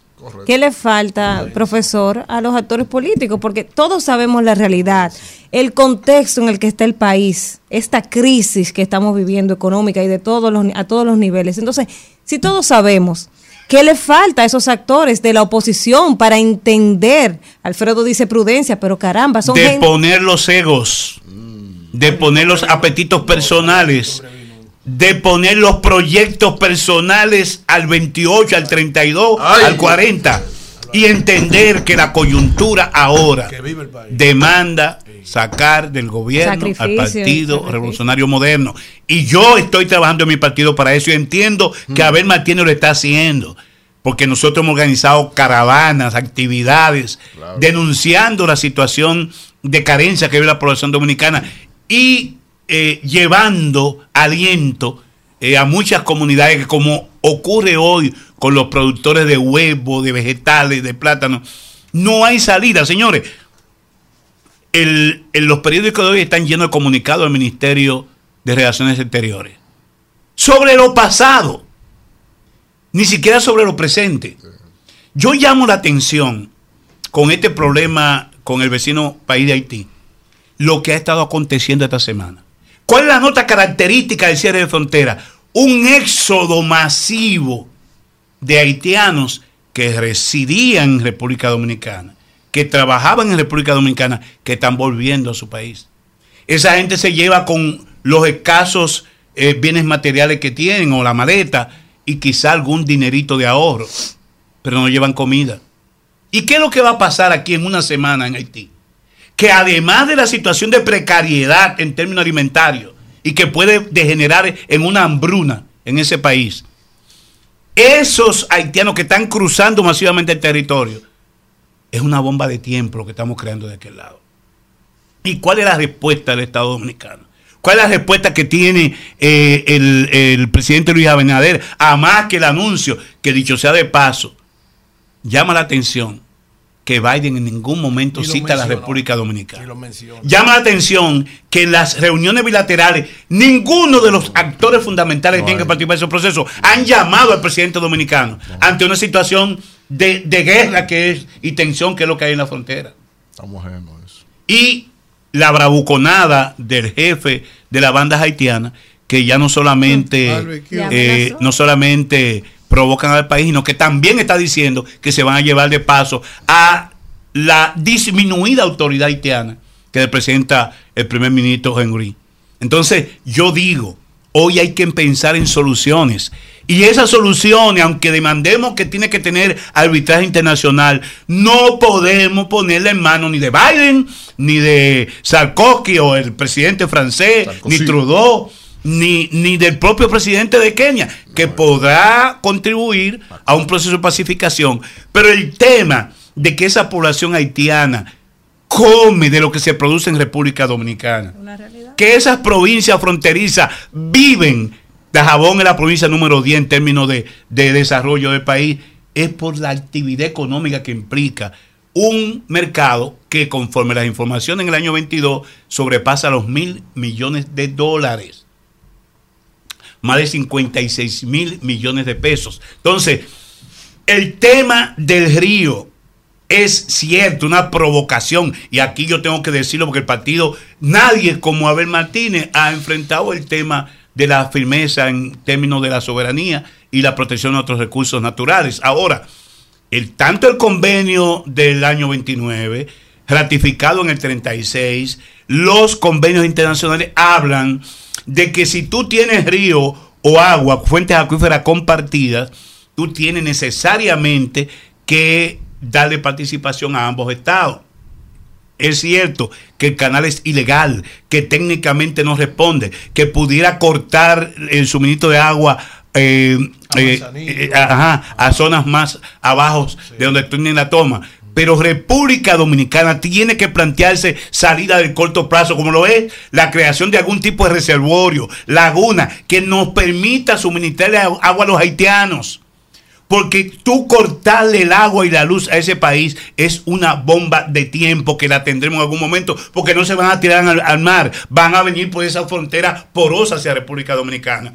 Y en el mediano plazo hay que pensar en una, en una represa que pueda permitir el aprovechamiento de esas aguas que no son tan abundantes y tú tienes entonces que aprovechar los, las, las, las avenidas de agua, de lluvia en determinadas épocas del año, represarla y poder distribuirla entre los dominicanos que están de este lado de la frontera y garantizarle a aquel país que lo han devastado todo algún nivel de acceso a agua. Porque usted no puede condenar a una nación que ellos se lo han buscado, pero usted no puede condenarlo, cortarle toda posibilidad de suministro, porque usted está creando en un vecino que no lo puede cortar, porque somos hermanos siameses, eh, la posibilidad de que encuentren en su territorio algún nivel de posibilidad de vida, de desarrollo. Profesor, le voy a hacer una preguntita, miren. Si un individuo de la categoría suya, profesor, me dice a mí, que el cielo es rojo, yo llamo a un psiquiatra de una vez, lo llevo yo mismo al médico a usted. Porque yo sé que un individuo brillante como usted y avesado en política nunca va a cometer una cosa así, ni siquiera por un error. ¿Eh? Entonces, le digo esto porque a mí no me cabe en la cabeza, profesor, que gente avesada en política pueda que cometer un error de niño. O sea, a mí, no me, a mí no me cabe en la cabeza, yo tengo mucha diferencia con Charlie Mariotti, pero de que es un individuo brillante de la política y avesado, curtido ya en política, lo es. Entonces, a mí no me cabe en la cabeza que un individuo como este pueda andar por ahí diciendo cosas como si el cielo fuera rojo. y Abel en San Juan. Y, y no solamente decirlo, no, reiterarlo. A mí no me cabe en la cabeza que un individuo ya como Abel, curtido en política de verdad, que tiene varios procesos electorales arriba, pueda ir a San Juan, donde el escenario es de Lenin, y matarle el escenario a Lenin con una declaración que no tiene nada que ver con, la juramentación de Lenin, y que además de eso le metió carbón y, gasolina a la alianza, una cosa increíble.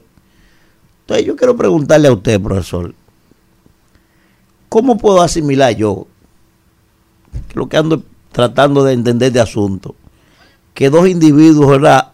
Curtido en política puedan salir con este tipo de declaraciones, porque no me cabe en la cabeza que pueda hacer errores de asunto a mí, profesor.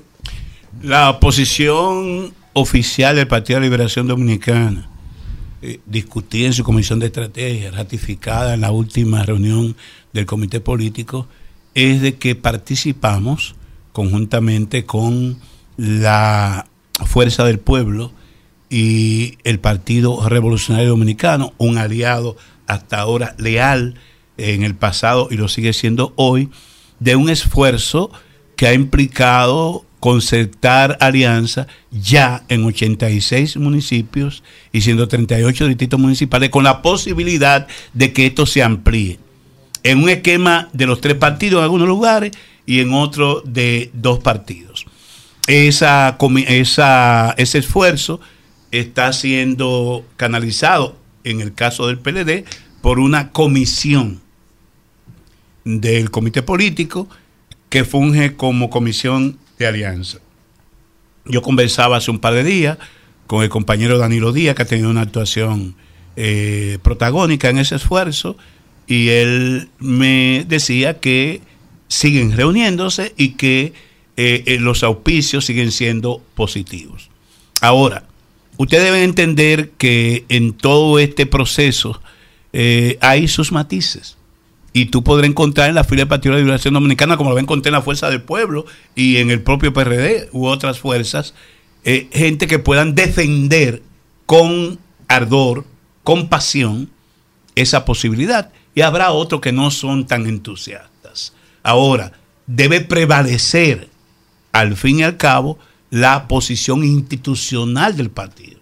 El secretario general es su vocero, pero ninguna información a título personal nos compromete a todos. Lo puede comprometer a él en términos individuales.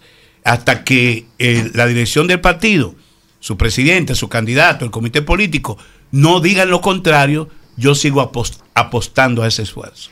Víctor. Ahora, no, no quisiera ser reiterativo el cuestionamiento de mis compañeros. De hecho, cuando supe que usted venía, quiero abordar con usted algunos temas del área de educación, pero el, eh, ¿no le preocupa a alguien como usted y, y vía suya a muchos dirigentes del PLD la incidencia del gobierno mediante figuras específicas de la dirección del comité político con capacidad de decisiones y a la vez las luchas internas que se grafican entre Danilo y Gonzalo Castillo y que tiene de por medio al propio candidato de esa organización, esos dos elementos no, se han discutido como una problemática para afianzar en ese pragmatismo de encarar la vicisitud de la sociedad frente a este desgobierno para implementar esa alianza. No, no, yo no advierto eso internamente en la fila de la Liberación Dominicana. Allí se discuten. Es cierto que hay personas más inclinadas a la alianza y otros que son reticentes a eso. Pero hasta ahora, mayoritariamente, se ha impuesto la política de búsqueda de algún tipo de concierto en la oposición que de alguna manera detenga la voracidad de un gobierno que se ha engullido a una gran cantidad de alcaldes, no solamente del PLD, sobre todo la Fuerza del Pueblo y del propio Partido Revolucionario Dominicano, que como dije inicialmente en este programa, no, no tienen escrúpulos, dicen una cosa públicamente, pero en el fondo, en el fondo actúan sin ningún tipo de miramiento por valores democráticos ni por otra cosa. O sea, andan cooptando dirigentes, andan y ustedes lo ven, señores, anda media, medio país eh, acompañando al presidente eh, para, para, para Nueva York. Y lo hicieron en la parada anterior. Es, es, cierto que hay medios como este que tienen que estar donde está la noticia. Pero ahí va mucha gente que no tiene que ver nada con, con la comunicación y andan de corifeos. Y todo eso es pagado con recursos del Estado. Entonces, eh, recuerdo que a los compañeros le decían que trataran al presidente como tal en Nueva York. A los compañeros de allá, pero yo estoy coordinando los trabajos políticos del partido allá. No, es que el presidente de la República es un candidato. El presidente en ejercicio es candidato. Y donde quiera que él esté, hay que tomar con pinza lo que dice. Porque no está hablando Luis Abinader, el presidente. Está hablando Luis Abinader, el presidente, pero además el candidato a la reelección. Y entonces, en esas circunstancias, eh, yo insisto en que el liderazgo político de mi partido y de la fuerza opositora tendrán que jugar su papel. Melanio, yo quiero preguntarle lo siguiente. Usted fue ministro de Educación de este país. El señor ministro de Educación, Ángel Hernández, desde que fue designado allí, yo decía que de entrada su designación, porque yo honestamente no lo conocía, no tenía ninguna referencia sobre él. Yo sí, yo sí. Cuando yo comencé a buscar, a investigar quién era el señor, a qué sector pertenecía, ah, él es dueño de una universidad, de la Guapa. Entonces empiezo a investigar con gente ligada al sector educativo, a escudriñar sobre este señor.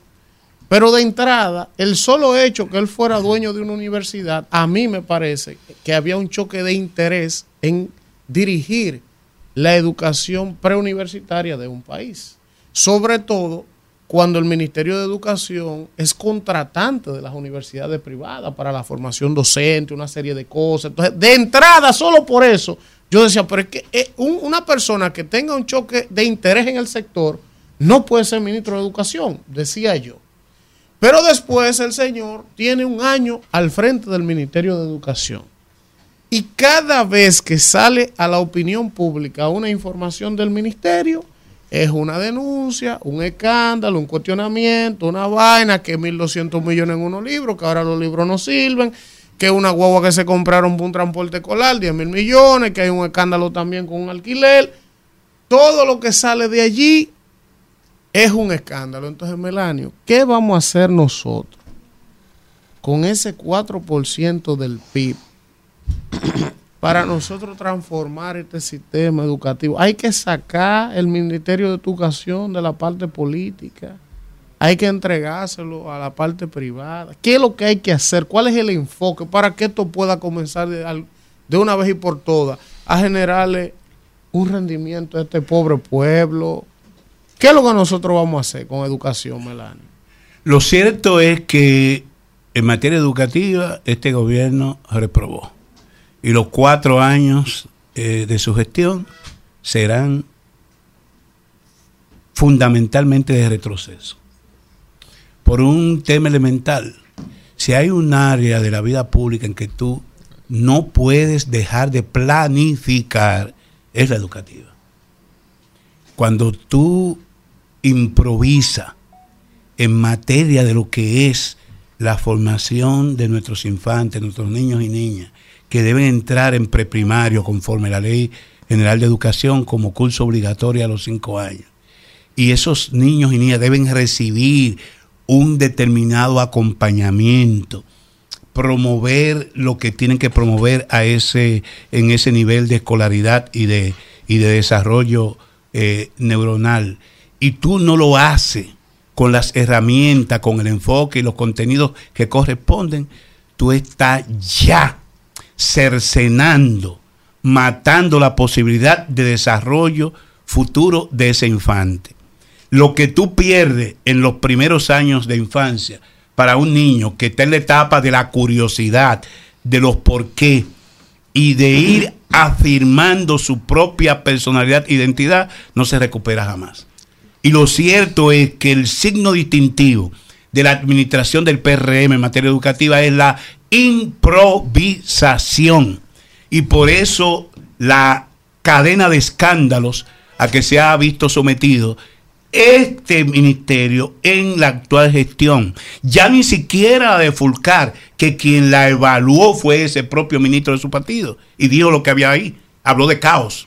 Bueno, pues hoy nos encontramos con este comunicado del, mini- del ministro de Educación. ¿Qué dice? Y ese comunicado comienza con el titular. El MINER anuncia que continuará elaborando los libros de texto para estudiantes del sector público. Y yo digo, sí, yo defiendo el derecho que tiene el Estado en producir los materiales educativos, los libros de texto. Yo lo hice en su momento y sobre todo en los primeros grados. Porque, como dicen los franceses, en materia de oferta curricular y modelo pedagógico, código napoleónico. En materia de contratación y capacitación de maestros, código napoleónico. Es decir, el Estado debe tener el monopolio de una función tan esencial y sensible a la generación de niños y niñas. Ahora, el ministro de Educación, cuyos textos en la edición libro abierto ha generado todo un, un escándalo, con denuncias muy concretas y específicas de de que los libros contienen una gran cantidad de errores, no solamente tipo de, de carácter tipográfico u ortográfico, sino de enfoque pedagógico y conceptuales. Y tendenciosos. Este comunicado debió comenzar por lo que dice la letra F. No por, por esa, porque se ve arrogante. No por donde comenzó, no, debe ser por la letra F, que ellos dicen lo siguiente. Se han encontrado errores de algunos libros de texto, fundamentalmente de tipo ortográfico y, tipo- y tipográfico, dicen ellos, que hemos verificado, aunque no en la cantidad que se ha indicado en algunos medios de comunicación. Se hará corrección de lugar de forma inmediata. Específicamente, se han corregido los libros de matemática y ciencia, indicando eh, eh, ciencias sociales de tercer grado, y se subirá una versión digital a la plataforma. Además, se remitirá, se remitirá la fe de rata para la versión impresa y orientaciones a los docentes. Mientras tanto, ¿cu- Esto ¿cuántos de millones de pesos? ¿Cuántos millones de pesos estamos perdiendo ahí? Ellos dicen que se han economizado al. Estado Dominicano 6 mil millones de pesos eh, y que solamente han invertido 1.200. Pero lo que dice mucha gente es que los 1.200 hay que tirarlo al zafacón. Por consiguiente, entonces no ha habido un ahorro, sino un- una deseconomía. Eh, yo debo afirmar aquí que exactamente el mercado del libro de texto, cuando se maneja en el mercado, oscila entre los 5 mil y 6 mil millones. Ahora bien, hay una parte de ese pastel que no se ha tocado, que es el de las grandes multinacionales y los grandes impresores. Ellos han asumido el 30% de esos de ese mercado que es que afecta a los cuellos, afecta a los impresores pequeños, que son los que han estado dando la batalla contra el ministerio. Por eso yo digo que pongamos el debate en el contexto. El ministerio tiene toda la autoridad para producir materiales educativos. Ahora, no puede ser sujeto de la improvisación. En mi caso, en el año 2009, primero sometimos todo el proceso a una adecuación curricular. Hicimos investigaciones sobre las principales deficiencias en el proceso de aprendizaje de los niños. Y lo más importante, elaboramos todo un material que eran los indicadores de logros de aprendizaje o aprendizajes esperados. Ahí tú estableces qué requiere el niño de preprimario, de primero y de segundo, y con esos aprendizajes esperados, como eje, se trabajaron los textos. Pero eso tuvimos año y medio para hacer. Ministro, pero- Entonces, en tres meses, Pero espérese. tú no puedes inventar y sobre todo poniendo esto en manos de universidades, de academias voy. que no tienen el expertise, que tienen todavía las academias que demostrar que son buenos en lo voy. y que Sí. sacan profesionales de calidad y lo pueden elaborar libros de, de educación Ministro, preuniversitaria. Sobre todo con el tema de la opacidad. Es la posibilidad de conflicto de intereses porque se le ha entregado este material a los colegas de las universidades. Ahí voy. Todo eso, pero yo no quiero quedarme en las ramas.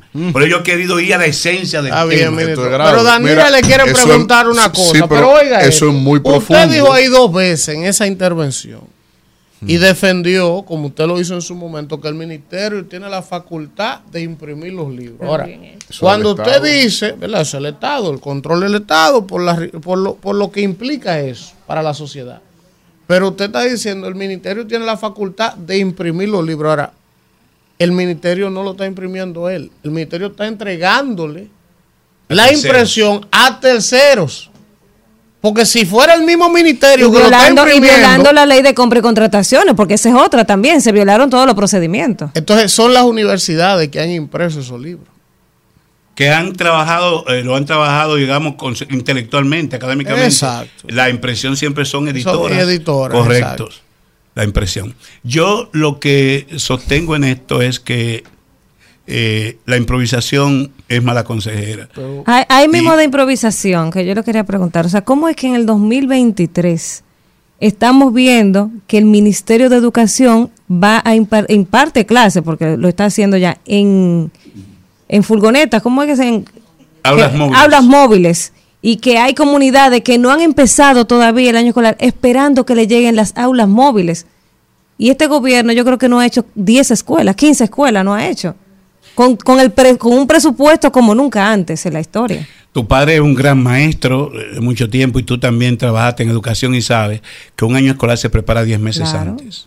Correcto. Todo, Tú tienes primero que poner una matriz. ¿Cuáles son los insumos indispensables para que el 18 de agosto o el 1 de septiembre pueda darse apertura a un año escolar que implica movilizar 1.8 millones de alumnos en el sector eh, público, alrededor de 600 700 mil alumnos en los colegios privados y movilizar más de 200 mil dominicanos y dominicanas, unos que interactúan como gestores docentes y otros eh, en el área administrativa o de supervisión.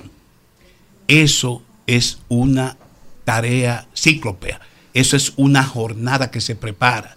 Tú tienes antes, meses antes de iniciar el año escolar, que establecer cuáles son las necesidades que hay para atender a los alumnos. Un libro de curso o registro, que es la bitácora, que tiene que estar desde el primer día de clase para que el profesor registre todo lo que ocurre en el aula durante el año. Y lo que le permite las evaluaciones sumativas que se eh, eh, combinan con la evaluación eh, de, las, de las pruebas a final de año y determina la promoción o no del alumno. Tú necesitas establecer que tu entorno, que tiene que ser eh, eh, eh, cercano a la posibilidad de que se desarrolle un acto tan hermoso como el aprendizaje, sea adecuado. ¿Cómo están las aulas? Necesita mantenimiento correctivo, necesita mantenimiento extraordinario. Tenemos las aulas suficientes, que yo entiendo que independientemente de que no se mejoró sustancialmente en los aprendizajes, la gestión del presidente Danilo Medina dejó resuelto el tema de la cobertura con todas las aulas que se construyeron y las que estaban en proceso de construirse. Tenemos las aulas, tenemos los materiales educativos, hemos contratado los 4 o 5 mil maestros que se jubilan anualmente y que hay que sustituirlos en las diferentes áreas para que el día que se dé el primer timbrazo para la docencia, tú tengas el maestro adecuado en cada aula que atienda la demanda de los estudiantes. Con una ventaja que tenemos, esta población tiene un, un crecimiento vegetativo de la natalidad. Y por consiguiente, la población estudiantil es la misma hace 15 años.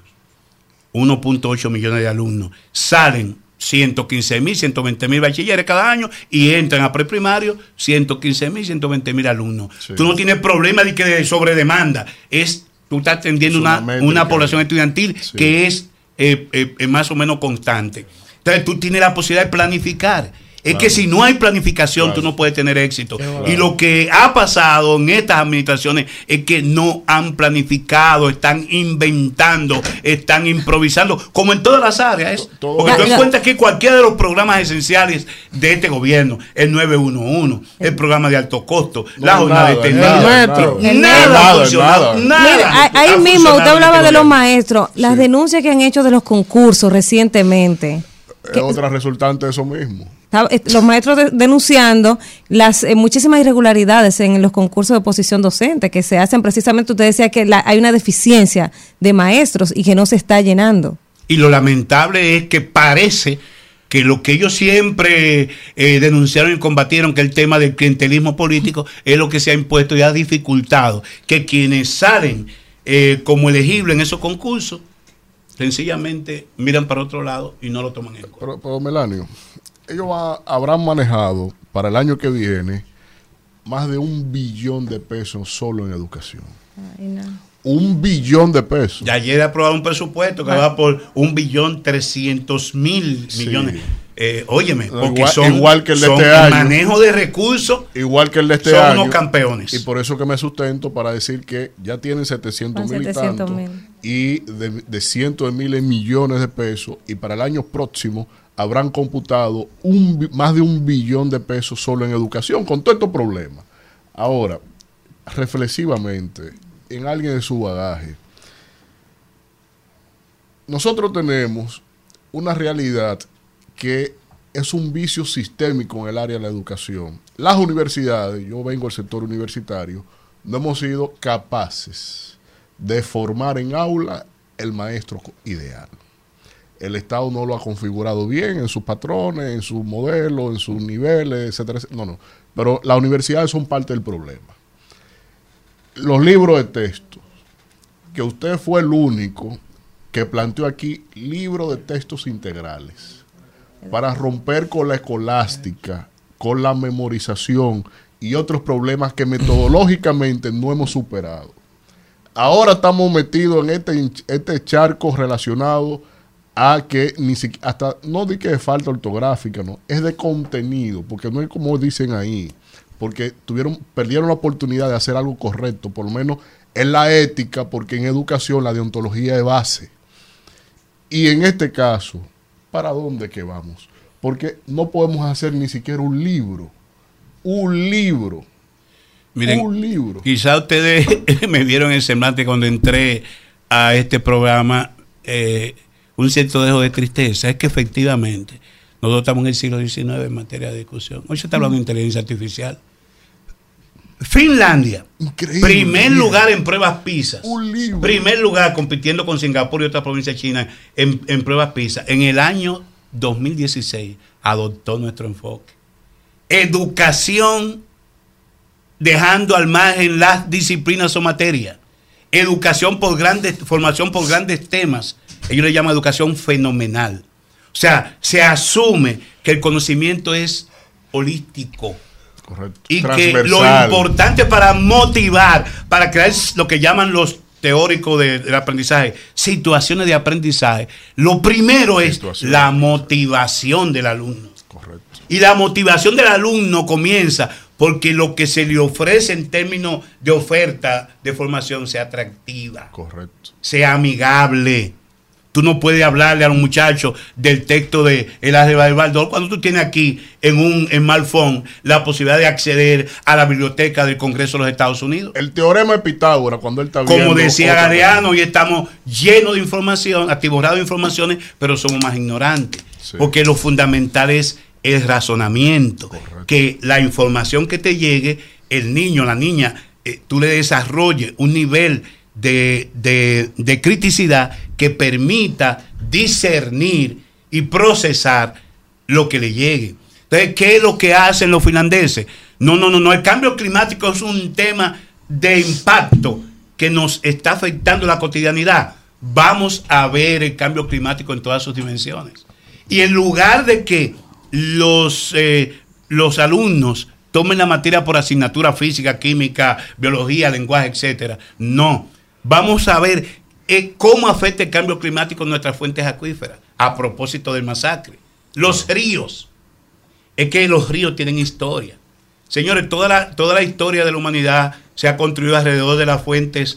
Eh, el Tigre y el Éufrates, el, Danubio. Todas las ciudades van a El Osama, aquí, aquí, el La ciudad de Santo Domingo fue el Osama. Entonces, los ríos, ahí los ríos tienen su historia. El Los ríos tienen su geografía.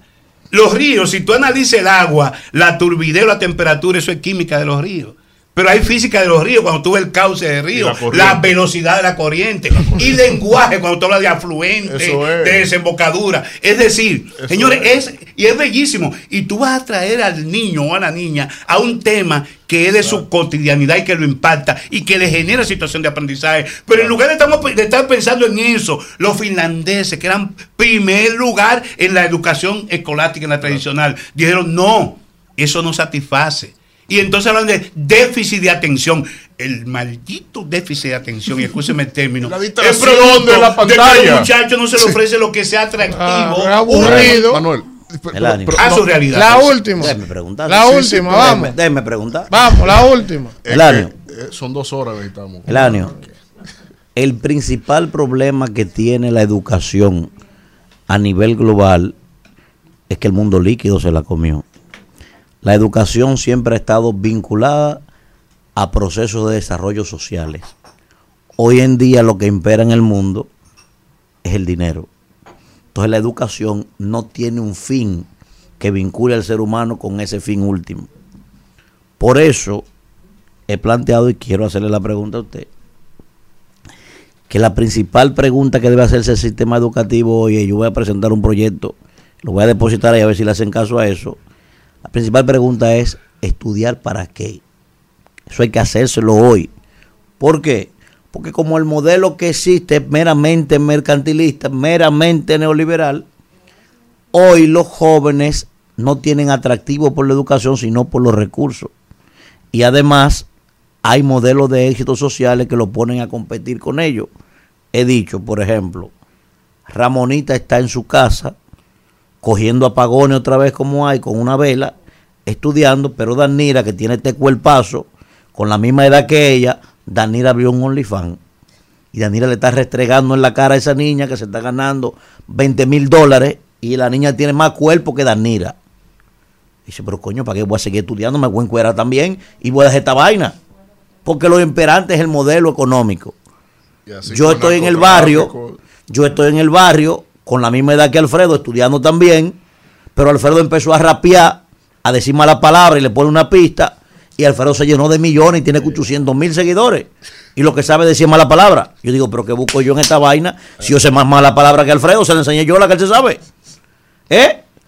Víctor está en el barrio estudiando, fajado pasando mala noche, yo estoy vendiendo marihuana, tengo toda la muchachita atrás, yo soy el que muevo el barrio, yo soy el que muevo la economía de ese barrio, los viejos me respetan a mí y él pierde su tiempo en eso y dice, pero ven acá, yo sé vender marihuana también, yo no tengo que tener eso. Entonces, hoy yo he dicho que entonces la educación, aparte del título, el Estado tiene que generar incentivos para el que quiera estudiar que compitan con esos modelos de éxito, porque de lo contrario se jodió la vaina. Quiero su opinión, maestro, sobre eso. Que la humanidad ha marchado, eh, no en términos lineales, por salto en su momento, sobre la base de la búsqueda del bienestar colectivo. Y que esas individualidades a que tú te refieres no son solución. Y al fin y al cabo, por lo que decía Bauman en la sociedad líquida, este, todo ese dinero que tú puedes acumular en un momento dado, así mismo puedes fumarse. Eso ha pasado con grandes fortunas en Estados Claro, Unidos claro y sí. grandes empresas. ¿Por qué? Porque lo importante, lo importante hoy es preparar integralmente al ser humano para enfrentar la incertidumbre.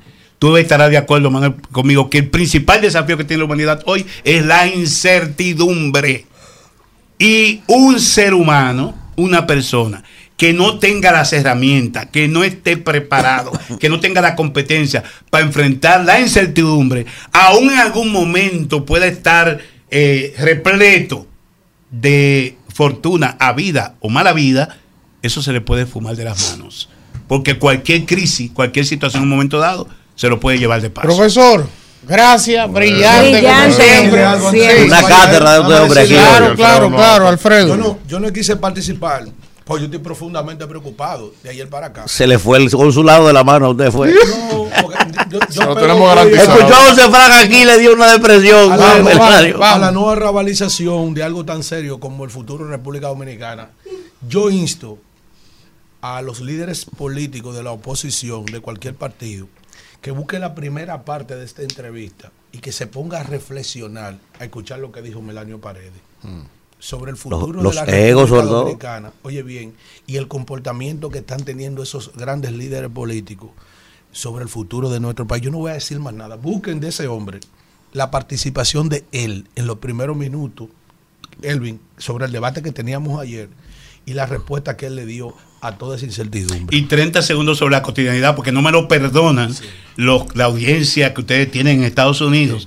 Si no le digo que así como esta semana están, están llenos por todos lados de opositores eh, o adversarios, más bien, eh, Abel Martínez estará a final de septiembre visitando ya como candidato por primera vez el, territorio de los Estados Unidos. Excelente. Estaremos compartiendo en varios estados y que se preparen los dominicanos para que lo escuchen, entren en contacto y le planteen sus expectativas sobre el futuro de la República Dominicana. Bien. Melanio Paredes, vámonos. Regresamos en este rumbo de la mañana. Regresamos y vamos a continuar, vamos a continuar con los comentarios y es el turno de un especialista en temas internacionales. Viene a hablarnos en el día de hoy de su experiencia en Europa, de su partido, de todo lo que hizo por allí en Europa y hoy no va a hablar del gobierno. Víctor Villanueva. Dele a play.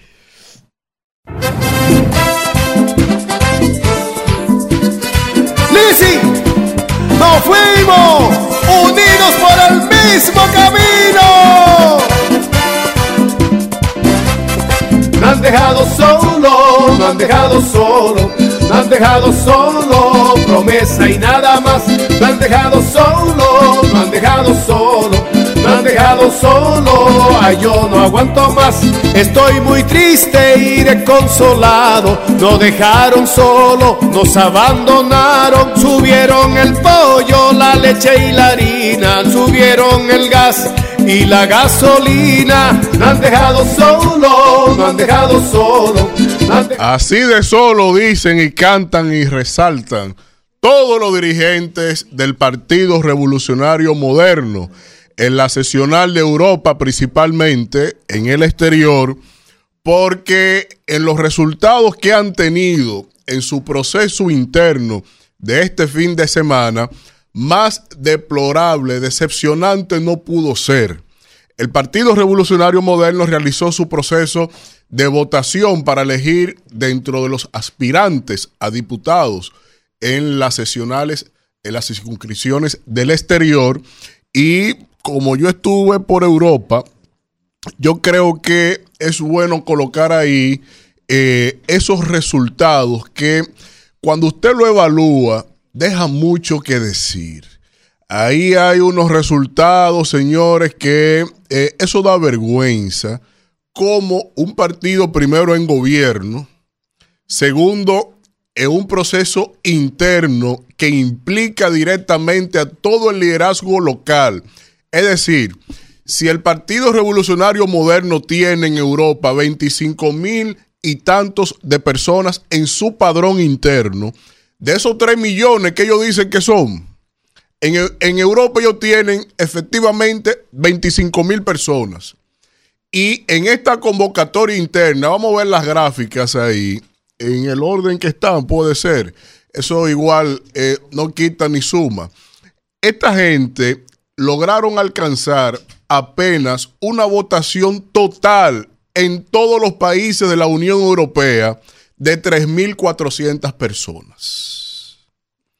3.400 personas, todos los aspirantes a diputados, es decir, liderazgo local del PRM, fue lo único que lograron movilizar, a pesar de que hasta mí que andaba por una acera ese domingo en Zurich, eh, me ofrecieron 50 euros para que vaya y votara. No sabían que me vieron de dominicano y me ofrecieron 50 euros en Zurich para que vaya y votara. Es decir, que ni siquiera, ni siquiera en el ejercicio propio de una dirigencia lograron tener buenos resultados. Vamos a la otra imagen.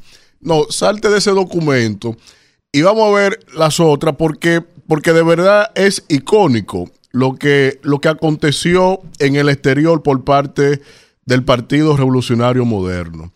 En la última que mandé, yo resalté unos datos ahí de que corresponden, ellos ponen Barcelona, pero en realidad es Cataluña completa, porque ni siquiera saben eh, eh, nombrar la región donde viven. Cataluña es la región, Barcelona es una ciudad, porque tú tienes a Lleida, tú tienes a otras ciudades ahí que componen Cataluña, pero ahí para que ustedes vean, yo nunca había visto esto, y esto me lo pasa un, amplio, un alto colaborador de este espacio de allá, que en dos mesas de cinco se haya impuesto un candidato. Ahí la señora Nova en Cataluña en dos mesas ganó.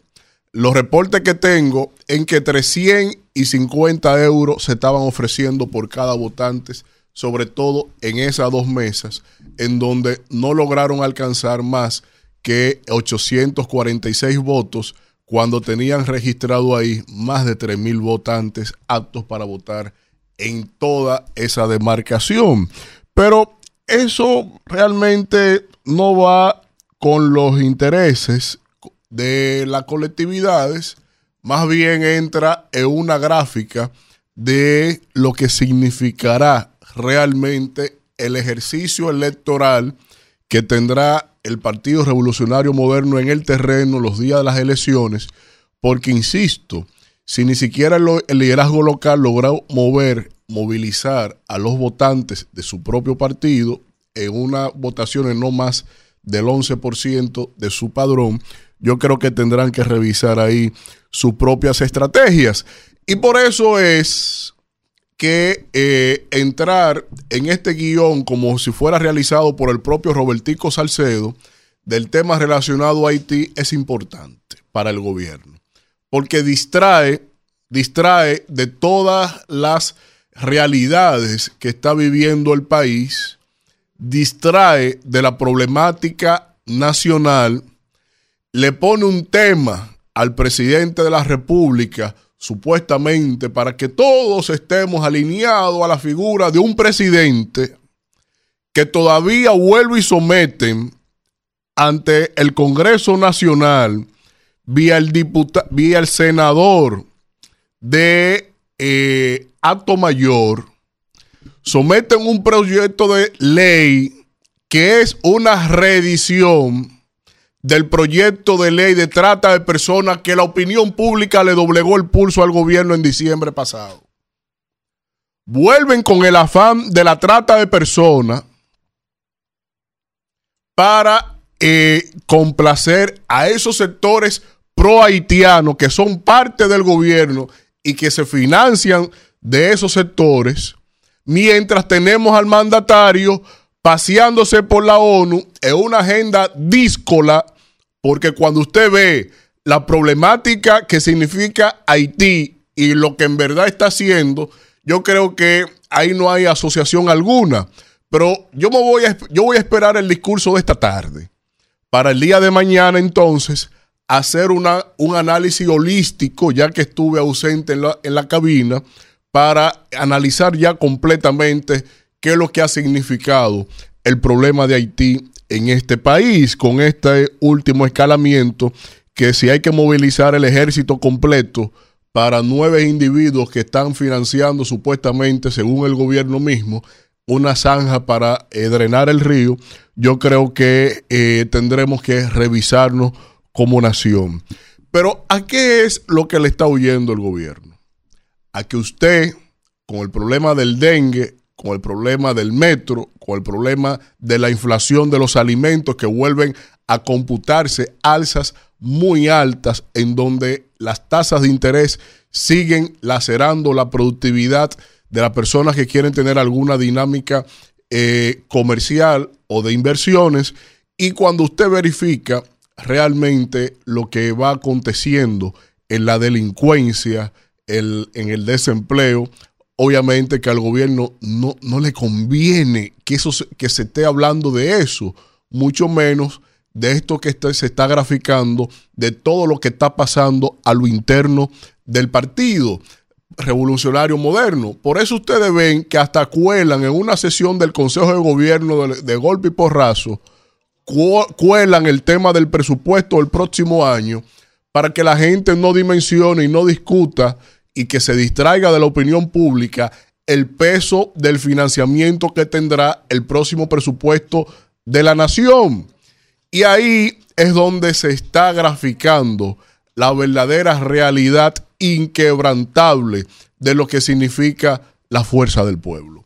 Porque ya, como se ha anunciado para el próximo sábado 23 de septiembre, estaremos todos en la Plaza de la Bandera eh, con los dos millones de firmas que ya hemos computado en esto, en nuestro padrón interno.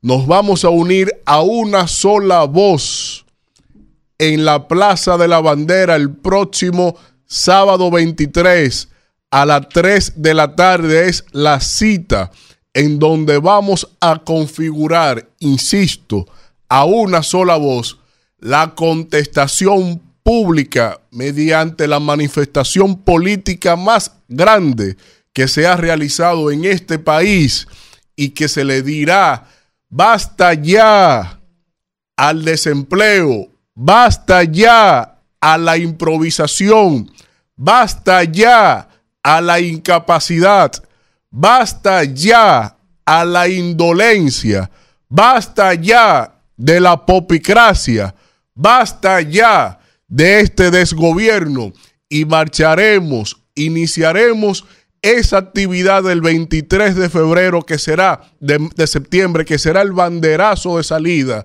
y que no terminará hasta que grafiquemos y preñemos de votos verdes de la fuerza del pueblo en las urnas electorales, en las contiendas de febrero y de mayo del año 2024.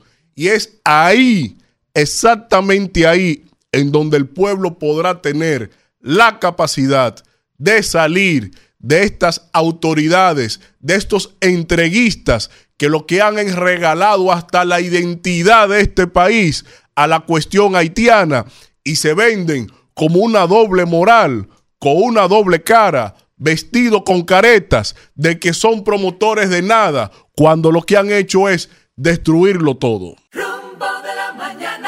Bueno, regresamos, regresamos en este rumbo de la mañana y vamos a conversar con el amigo Iván García. Estamos tratando de conseguir a Iván, quien es presidente de la Federación de Comerciantes y Detallistas, porque siempre es bueno mantenerse, ¿verdad? Orientado de los precios, a cómo están los precios de los productos de primera necesidad y conocer también la situación de los detallistas y los comerciantes fronterizos, pero de voz de un interlocutor válido, porque es el que vive de eso, el que habla con los comerciantes y eh, conocer cómo está la situación de ese sector en este momento en la República Dominicana. Miren, ahí acabo de ver calientita una información no confirmada aún, está en un medio digital de que supuestamente el Ministerio Público estaría investigando el contrato de 471 millones que dio Chubaque al famoso hotel aquel para hacer la academia de policía. Y dice aquí que autoridades del Ministerio Público estarían investigando al ministro de Interior por el contrato supuestamente irregular de las instalaciones del Hotel Bahía Príncipe Gran San Juan en Río San Juan una operación que envuelve 471 millones 930 mil 710 pesos por cuatro años. Dice aquí que el pago por año de arrendamiento de ese hotel es de 110 y casi 118 millones de pesos y que supuestamente se hizo violando la ley de compra y contrataciones, reveló una fuente al periódico El Pregonero. Nunca se hizo proceso de licitación para contratar ese hotel en calidad de arrendamiento. ¿Quién está investigando? Supuestamente. Un poco tardío. ¿Quién lo está, quién El está haciendo Ministerio? Supuestamente el Ministerio Público. Un poco tardío. Vamos a ver si ellos son independientes de verdad, porque la información y no de boca que yo tengo es que eso de alguien mucho más arriba de, de Chubasque. Ni siquiera está implicado el propio ministro de Interior y Policía. Y es una propiedad que, se que el dueño se le impone a él por encima, jerárquicamente. Yo lo voy a dejar ahí. Por eso eso fue grado a grado. Pero si, Lo dejo pero ahí. si es como usted establece, Sí. hecho por prestarse a eso. No, no, por él- él prestarse puso la a eso, firma y le dio él, para allá. él va a coger su porque revólver. eso hubiese implicado renunciar ahí mismo. Exacto. Pero, y porque inclusive los policías, la mayoría, la región donde son la mayoría, más del 70% de la policía, son del sur. Que se quiere una capacitación, hubiese tomado entonces el sur para eso. Que bastante Pero para Nagua, para allá arriba, donde no hay nada, ni, ni nada le queda cerca, esa propiedad, si ellos quieren investigar debidamente, que averigüen quién es el dueño del hotel. Y cuando vean el apellido, van a dejar esa vaina ahí. y eso no lo apuesto ahí yo. lo dijeron. ¿De quién Ahí lo ¿De dice. quién el caso- Grupo Piñeros. En caso de. Averíguate quiénes están de socios. El Grupo Piñero son los dueños de cosas, acuérdense, de, de los, de los hoteles, ¿verdad? De, de los bahías y ese tipo de cosas, que son gente muy, muy decente, muy trabajadores, ¿verdad? Ahora, si es así como Víctor dice, ¿verdad? Yo no tengo los elementos, yo desconozco por completo el tema de, de ese hotel, sí me escandalizó cuando, cuando salió el asunto, igual que a muchos. Ahora, si es así y hay que buscar un nombre, un nombre final, como dice Víctor, ¿verdad? Entonces yo, yo pierdo la esperanza, porque yo me he cansado de decir aquí que no concibo la idea, no la concibo de verdad, de que esté preso el señor eh, Donald Guerrero, ¿verdad? El señor José Ramón Peralta. ¿Cuál es el otro que está metido en ese lío? Eh, bueno, y compartes ahí. Gonzalo. Eh, Gonzalo Castillo, ¿verdad? Domiciliario, ¿Eh? domiciliario. Y otros más, ¿verdad? Ellos tres sobre todo. Yo no concibo la idea de que esta gente esté preso, aunque sí yo quiero que estén presos, ¿verdad? Aunque sí yo quiero que se investigue ese asunto. Ahora, no concibo la idea de que estén presos, de que porque supuestamente en una casita, todo se daba en una casita, y todavía yo no he escuchado el nombre hoy del dueño de la casita. Me he cansado de pedir aquí oye, oye. el nombre del dueño de la la ca- la casita. casita. Pero oye si hay que buscar otro nombre, como Pero- dice Víctor, pero- entonces yo, pero yo, oye yo desconfío. pero oye esto para que, para que no se quede ahí. Porque o son todos o son nadie. Exactamente, o son ¿Verdad? todos, ¿verdad? Como O son nadie. No, pero- Jessie. No, pero oye, oye lo grande. En San Cristóbal todavía se están entregando y identificando cadá- cadáveres de todos los muertos. ¿Ustedes vieron, verdad? ¿Cuántos muertos eran? ¿30 y pico? 39. Eso fue un desastre. ¿Tú sabes lo que dijo el mismo Ministerio Público de San Cristóbal, la misma jueza? Que no podían establecer una condena previa a una persona que no se le habían probado los hechos.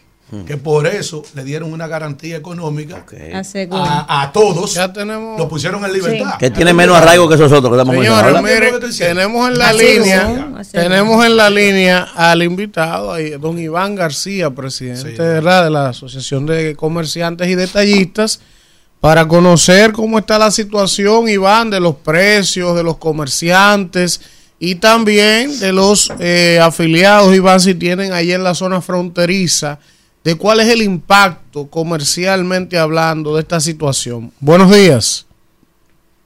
Buenos Y- días, para mí es un privilegio estar en contacto con ustedes y el país. Eh, nosotros, como Federación Dominicana de Comerciantes, que aglutinamos el comercio de todos los géneros, no solamente almacenes, supermercados eh, y minimarkets, sino también lo- los importadores, distribuidores, en fin, eh, todo el comercio organizado del país. Y también un grupo de nosotros somos exportadores de mercancías para nuestro vecino Haití. A nivel de la frontera, conocemos cuatro puntos donde se realizan los mercados binacionales dos veces a la semana, que son Pedernales, Jimaní, Elias Piña y Dajabón. En estos cuatro mercados se mueven alrededor de 8 mil millones de pesos al año en las ventas informales que se realizan entre los comerciantes y los consumidores de Haití y el comercio que está en la frontera. A nivel de las exportaciones que se realizan a través de las aduanas, estamos hablando que antes eran 2 mil millones de dólares, el año antepasado fueron 300 y ahora es posible que terminemos con 500 millones de dólares en exportaciones que pagan todos sus impuestos y que atraviesan las aduanas de la República Dominicana. Obviamente que el impacto que ha tenido en los comerciantes que viven ese día a día de lunes y viernes es un impacto eh, importante, eh, impacta también lo que son los sectores productivos nacionales, como el caso, por ejemplo, de los productores de huevos. En República Dominicana se producen alrededor de 3 mil millones de huevos anuales. Es de los países de América Latina que más huevos producimos y consumimos. De esto, alrededor de un 25% y a veces un 30% pasan por esos mercados binacionales en los cuatro puntos fronterizos. Si estamos hablando entre 250 millones de unidades de huevos que pasan al año por la frontera. Estamos hablando de una cantidad importante de huevos. Don Iván. se- sí. Sí, a propósito de los huevos, aquí ayer teníamos un debate con ese tema porque los productores de huevos ya han salido a decir que se le están dañando y la medida no tiene ni siquiera una semana. Entonces nos dio la curiosidad de saber qué tiempo dura un huevo para dañarse, que ya, eh, porque ellos dicen que se están pudriendo. Entonces también la solución que le ha presentado al gobierno a los productores de huevos, si ya se han acercado a ellos para comprárselo y qué representa esto para la población, porque hay una sobreproducción de huevos, se Dicen supone que, debería bajar. Que para Cuba lo van a mandar ahora. Sí. Bueno, eh, los huevos, es bueno que se sepa que también exportamos huevos también para Cuba. Hace ya alrededor de un año que se están exportando contenedores de huevos para Cuba. Eh, realmente todos conocemos porque todos compramos guacales de huevo en la casa y hacemos la compra por 15 días y un mes y no se nos dañan. Ajá. Eso es lo primero. Entonces, eh, el gobierno, a través de Inespre, comenzó a comprarle los huevos sobrantes a los productores de huevo y lo está vendiendo a 100 pesos el huacal. Entonces, los precios obligatoriamente se van a ver impactados a nivel de los huevos, los pollos, la tallota, los limones, que son de los principales productos que pasan a través de estos mercados binacionales para Haití. Entonces, ya el huevo automáticamente al otro día de la medida bajó 3 pesos la unidad, 300 pesos el millar. Ahora Inespre lo está vendiendo a 100 pesos, se lo está vendiendo a 3 pesos con 33 centavos cada unidad de huevo. Un impacto positivo porque de 6, 7 pesos ha bajado prácticamente un 50% cuando lo compran a, través de Inespre los consumidores en el país. Iván, eh, la situación de los productos de primera necesidad que la gente más compra hoy, ¿cómo está el precio del arroz, eh, el precio del pollo? Eh, ¿Está estable, está más barato, está más caro? Porque el otro día vimos que el Banco Central emitió un comunicado donde decía que la inflación había bajado, pero que algunos productos como el plátano, y otros que la gente consume mucho y demanda mucho, había subido de precio. ¿Cómo, están los precios, Iván, en este momento, al día de hoy? Bueno, es correcto. El Banco Central habló de un 4.31% de la inflación acumulada de los últimos 12 meses, que todavía está de, de un 5%. Miren, a nivel del arroz, el producto que más se consume en República Dominicana, estamos que a nivel mayorista, las factorías nos subieron hace dos semanas eh, entre 200 y 300 pesos el saco de 125 libras. Así que, que subió dos pesos más la libra del arroz. Por eso el arroz que se podía conseguir en los mercados entre 23 y 25 pesos, ya el arroz está entre 26 y 27 pesos la libra. A nivel de las habichuelas, las criollas la estamos comprando a nivel mayorista en San Juan de la Maguana a 50 pesos la libra para que se detalle al consumidor a 60 pesos. Las habichuelas pintas la estamos vendiendo a 35 pesos la libra al por mayor para que al consumidor no le pase de 45 pesos la libra. A donde hay un serio problema ahora mismo es con el azúcar refina, que el saco de azúcar refina que cuesta 3.262 pesos con 50 centavos en el Central Romana, porque es el único ingenio que está vendiendo azúcar refina en el país. Ahora mismo el mercado vale entre 5 ¿Cuánto? Se cortó. Se le cayó, parece, Jesse. Iván. ¿Está ahí? Wow. Eh, Se cortó la, la llamada. Parece que se aparentemente. cayó la Pero llamada. se señalaba el dato de que. Antes, antes que nada, Elvin, da la información. Sí, miren, hay una información antes de conectar con Iván, lamentable, yo la tengo aquí, de que hubo un muerto y varios heridos durante un allanamiento en Licey y en Moca. Pero oigan En la Licey, Santiago. Sí, en Santiago, pero oigan la información de esta tragedia. ¿De qué? Un hombre muerto y varias personas heridas fue el saldo durante un enfrentamiento a tiros en un allanamiento a la mañana de este miércoles en las comunidades de Licey, Almedo y Moca, provincia de España. El hombre fue identificado como Octavio Guava, de 57 años de edad, residente en la comunidad San Francisco Abajo, en la parte baja de Moca. Mientras que los heridos fueron un agente policial adscrito al escuadrón SWAT y la esposa de la víctima mortal, María Caraballo, quien presenta un impacto de bala en un brazo. Según informaron vecinos del lugar, el fallecido es un señor agricultor que cuando sintió el allanamiento pensó que eran ladrones, reaccionó contra los agentes. Ah, Desastre, una carnicería ahí. Tú estás oyendo eso. Eso es ahora mismo. Miren, vamos a ver el video de Aquilino Serrata. El amigo son candidatos reaccionando a lo que en el rumbo de la mañana se ha dicho. Eh, eh, eh, porque el rumbo de la mañana, humildemente, Jesse, es que está trazando la agenda nacional. Trazando Ayer. Peña Guava nos dio unas declaraciones que tienen el país revolteado. Eh, Aquilino Serrata ha hecho un video hoy reaccionando a mi comentario de ayer que tiene el municipio de Santo Domingo Este y la Fuerza del Pueblo revolteado. Y así usted quería que yo volviera. Bueno, pero es que este es el rumbo allá. de la mañana. Vamos a ver el video de Son reaccionándole a él, a este Me mea Pablo de tratando luz muy del bien Kennedy. En Suiza. Eh, eh, son reaccionándole a este mea Pablo de luz del Kennedy. Vamos Si a ver no el tiene video. valor lo suyo, no entiendo. Vamos a ver.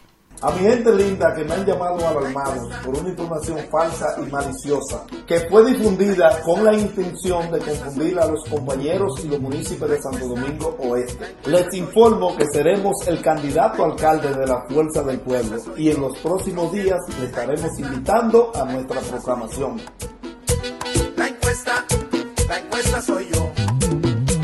La encuesta, la encuesta soy Bueno, entonces parece que Ahí aclaró Ahí mi compañero Serrata. Sí, ¿qué aclaró? Compañero del partido.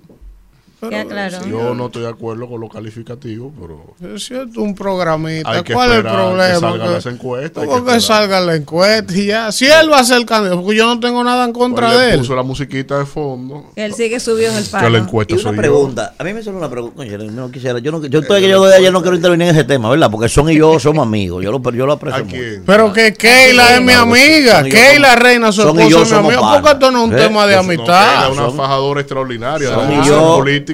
Aquilino Serrata y yo somos panas, para que ustedes sepan. Ahora, a mí me llama suspicacia un asunto.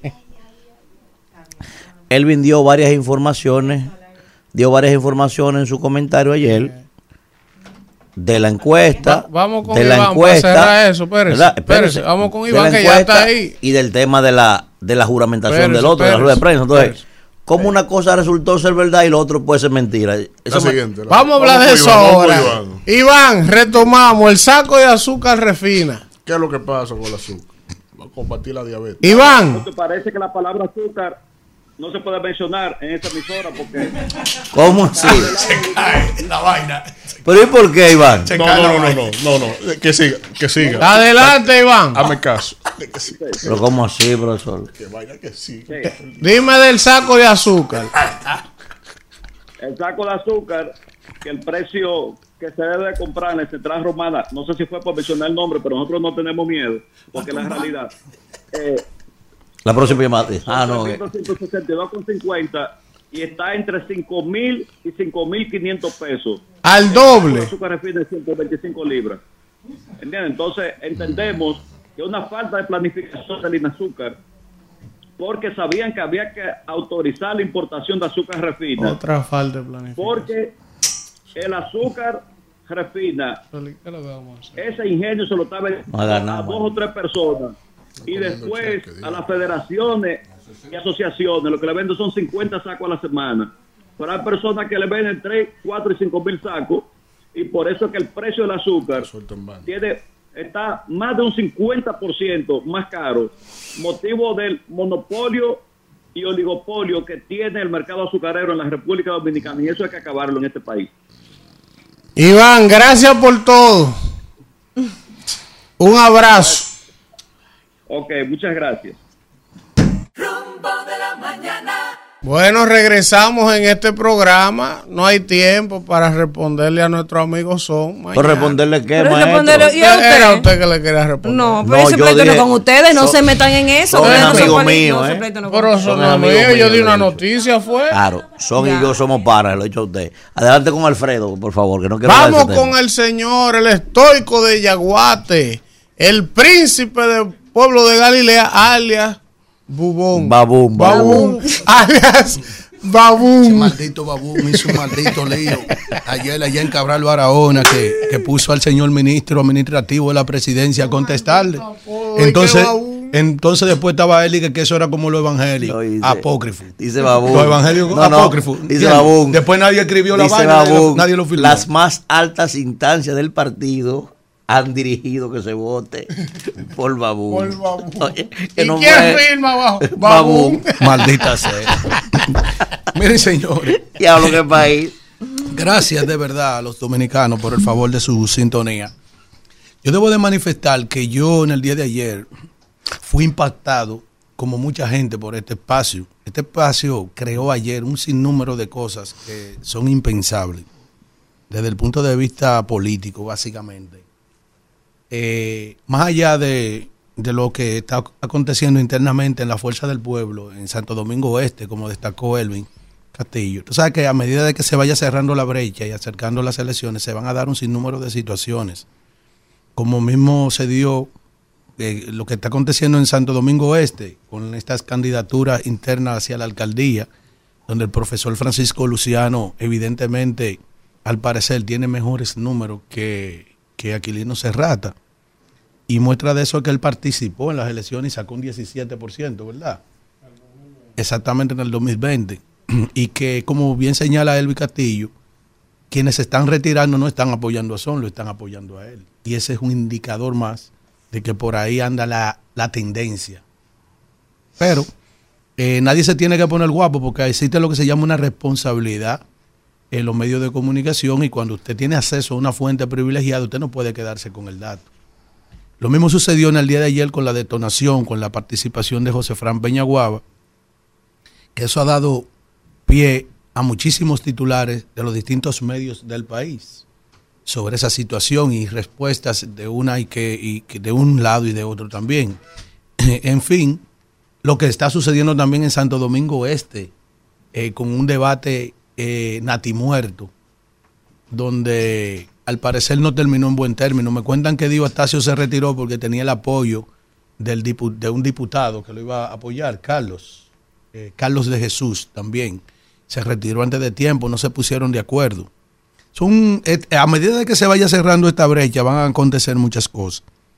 Los medios de comunicación eh, inciden en el sentimiento de la gente y también masivamente ahora lo que acontece con las redes sociales. Nosotros quienes estamos en los medios de comunicación no estamos exentos también de ese sentimiento, de ese, estado de ánimo que le puede generar a uno. La situación primero social, económica y política que vive nuestro país, eh, la situación mundial que nos afecta, que no podemos estar de espalda a ella, porque inciden, miren cómo esa guerra y esa pandemia, por ejemplo, la guerra, que no está aquí en nuestro país, pero sí incidió directamente con nosotros la pandemia, eh, todavía estamos sufriendo los embates de esas repercusiones. Y con todos los retos que tenemos como país, con la situación económica que estamos viviendo y lidiando con un partido que mantiene en estrés desde que llegó al poder a los dominicanos en todos los renglones, eso afecta a uno, aunque ustedes no lo crean. Cuando yo dije en estos días que si la administración actual de Luis Abinader ganaba las elecciones en el año 2024 y yo me retiraba, yo lo digo muy en serio. Y yo lo digo en serio es porque yo no tendría cara ni vergüenza ni ánimo de venir a, a seguir haciendo opinión política cuando la mayoría decidió seguir cargando con la desgracia que todos los días estamos denunciando. Es decir, un asunto axiomático. Eso no necesita un teorema para demostrarlo. Es decir, nosotros, mira, el PRD, PRM, tiene 16 años gobernando también el país, así como du- duró 16 años el PLD completo. Y cuando tú mides los resultados de los 16 años de Don Antonio, Jorge Blanco, Hipólito y Luis, está más que establecido que, que es muy inferior a la obra de gobierno del PLD. Con virtudes y defectos los dos, porque búscalo los dos. Los dos han tenido presos, los dos han tenido hasta un presidente encarcelado. Funcionarios que salieron huyendo, funcionarios encarcelados. Sucedió también lo propio con el Partido de la Liberación Dominicana. Ahora, lo que pesa en una balanza son los resultados. Es decir, quién ha sido más nefasto o más positivo al interés nacional en su paso a la administración pública. ¿Ustedes creen que es fácil, como se denuncia aquí todos los días, la situación que está viviendo el país? Ahí llamó el de los comerciantes. Esta, esta carestía que no se detiene de los productos de primera necesidad, de los servicios, de la medicina, que afectan directamente el ánimo de los dominicanos y el esfuerzo y el trabajo. Elvin no pudo dormir anoche con unos apagones. Entonces nosotros nos encontramos que la ineptitud es tan grande que un anuncio que se aplaude como cuando llega la luz es que el ministro de Energía y Minas anuncia que vienen 4 mil transformadores tres años después, después que se han comido el sistema energético del país. Y tú te sigues preguntando, ¿y tú quieres que ese nivel de desorden y de improvisación siga gobernando este país? Un metro que estaba construido, el metro a cada rato se apaga, esos son los indicadores previos, a cada rato se apaga. Nunca ustedes habían visto de conflicto con los trabajadores del metro, que son un personal especializado para ese trabajo. El daño de la infraestructura, de las escaleras, del suministro energético, porque por algo se apaga el metro y también termina chocando el metro. Oye, ¿cómo que anda este país? Y tú sigues evaluando renglón por renglón, tú sabes este problema que tenemos con la inseguridad ciudadana, y tú sigues evaluando renglón por renglón, la agricultura tenemos problemas, y tú sigues evaluando y tú lo que estás desesperado por salir de esto. Entonces la clase política que debería de deponer sus apetencias, por eso dije, vayan al principio de del, del, del comentario de Melanio Paredes en el día de hoy y sienten a los políticos que se están volviendo locos de la oposición actual o que tienen sus su agendas particulares, a ver si pueden entender lo que está pasando, porque este pueblo hay que quitarle de encima esta desgracia que está viviendo. Yo parezco repetitivo todos los días, pero tú sabes el nivel de ansiedad que genera. Oye, lo que le voy a decir, profesor, y lo voy a decir aquí públicamente, eh, no es por jactancia. Eh, habemos personas que nos hemos preparado y proyectado para el futuro eh, como, como contingencia por lo que ocurre aquí. Yo tengo una oferta de trabajo internacional para dirigir medios en unas islas. Oye esto, profesor, radio, televisión, prensa escrita y social media. Es decir, para mí es muy fácil salir volando de aquí, dejar esta vaina aquí. Pero es que no hay ningún lugar en el mundo donde tú no seas extranjero que, que, no sea en República Dominicana. En el único lugar en el mundo donde yo no soy extranjero es aquí. Y tú duras 10 días de felicidad en Miami, en Nueva York, en Europa. 15 días, un mes, y después que ya tú te hartas, tú quieres venir para tu parte. Entonces nosotros, lo que hemos levantado este país, nosotros no podemos dejárselo a este tigueraje que está gobernando el país. Aquí han querido, desde la administración actual hasta desbaratar los principios y valores primigenios que han dado origen a nuestro país. Miren cómo Miriam Germán Ángel dio la vuelta, dio la media vuelta, como dice la canción, cuando fue increpada por el tema que se está debatiendo de la opinión de la jovencita, porque nosotros hemos metido un grupo de enemigos de los principios y valores a dirigir la política pública del Estado, un grupo de gente con bandera de muchos colores, un grupo de gente que luchan por los, por, los intereses contrarios, todos estos pro-haitianos que tiene el tren gubernamental. Coño, entonces, ¿y qué es lo que le pasa a ustedes, políticos del diablo? Así que tengo que decirle, de la oposición, ¿qué es lo que le pasa a ustedes? ¿Mm? Tú no te hartas con los cuartos que tú tienes, que tú has conseguido en 16 años de gobierno del PLD. Ustedes no se hartan de esos cuartos, que no necesitan más nada. Y están poniendo sus apetencias e intereses personales por encima de la salud de esta patria. Ah, la oposición no es lo mejor, pero es mejor que lo que está. Y lo ha demostrado así en la práctica los 16 años de gobierno de ellos y los, de, de los 16 años de gobierno de los que están. Entonces piensen en eso, que es al ritmo que vamos, Ah, eh, eh, ¿Cómo que se llama el control master? Al ritmo que vamos, ya aquí no va a quedar ni siquiera los cuatro blogs. Esta vaina lo vamos a dejar en el aire sin nada, ni siquiera en cuatro blogs.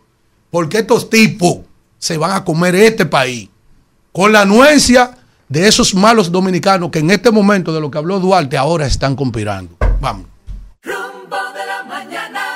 Bueno, regresamos en este rumbo de la mañana y vamos a coger un par de llamadas. Buenos días.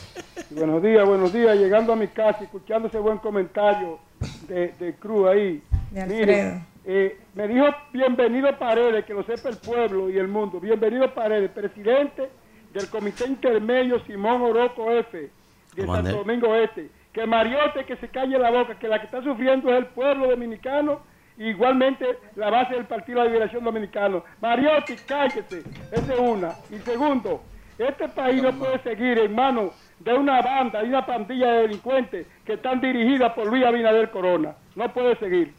Bueno, se están revelando las bases. Buen día, ¿quién nos habla y de dónde? Buenos días, rumbo de la mañana. ¿Quién nos habla y de dónde? Alexander Jiménez Taxista. Adelante, taxista.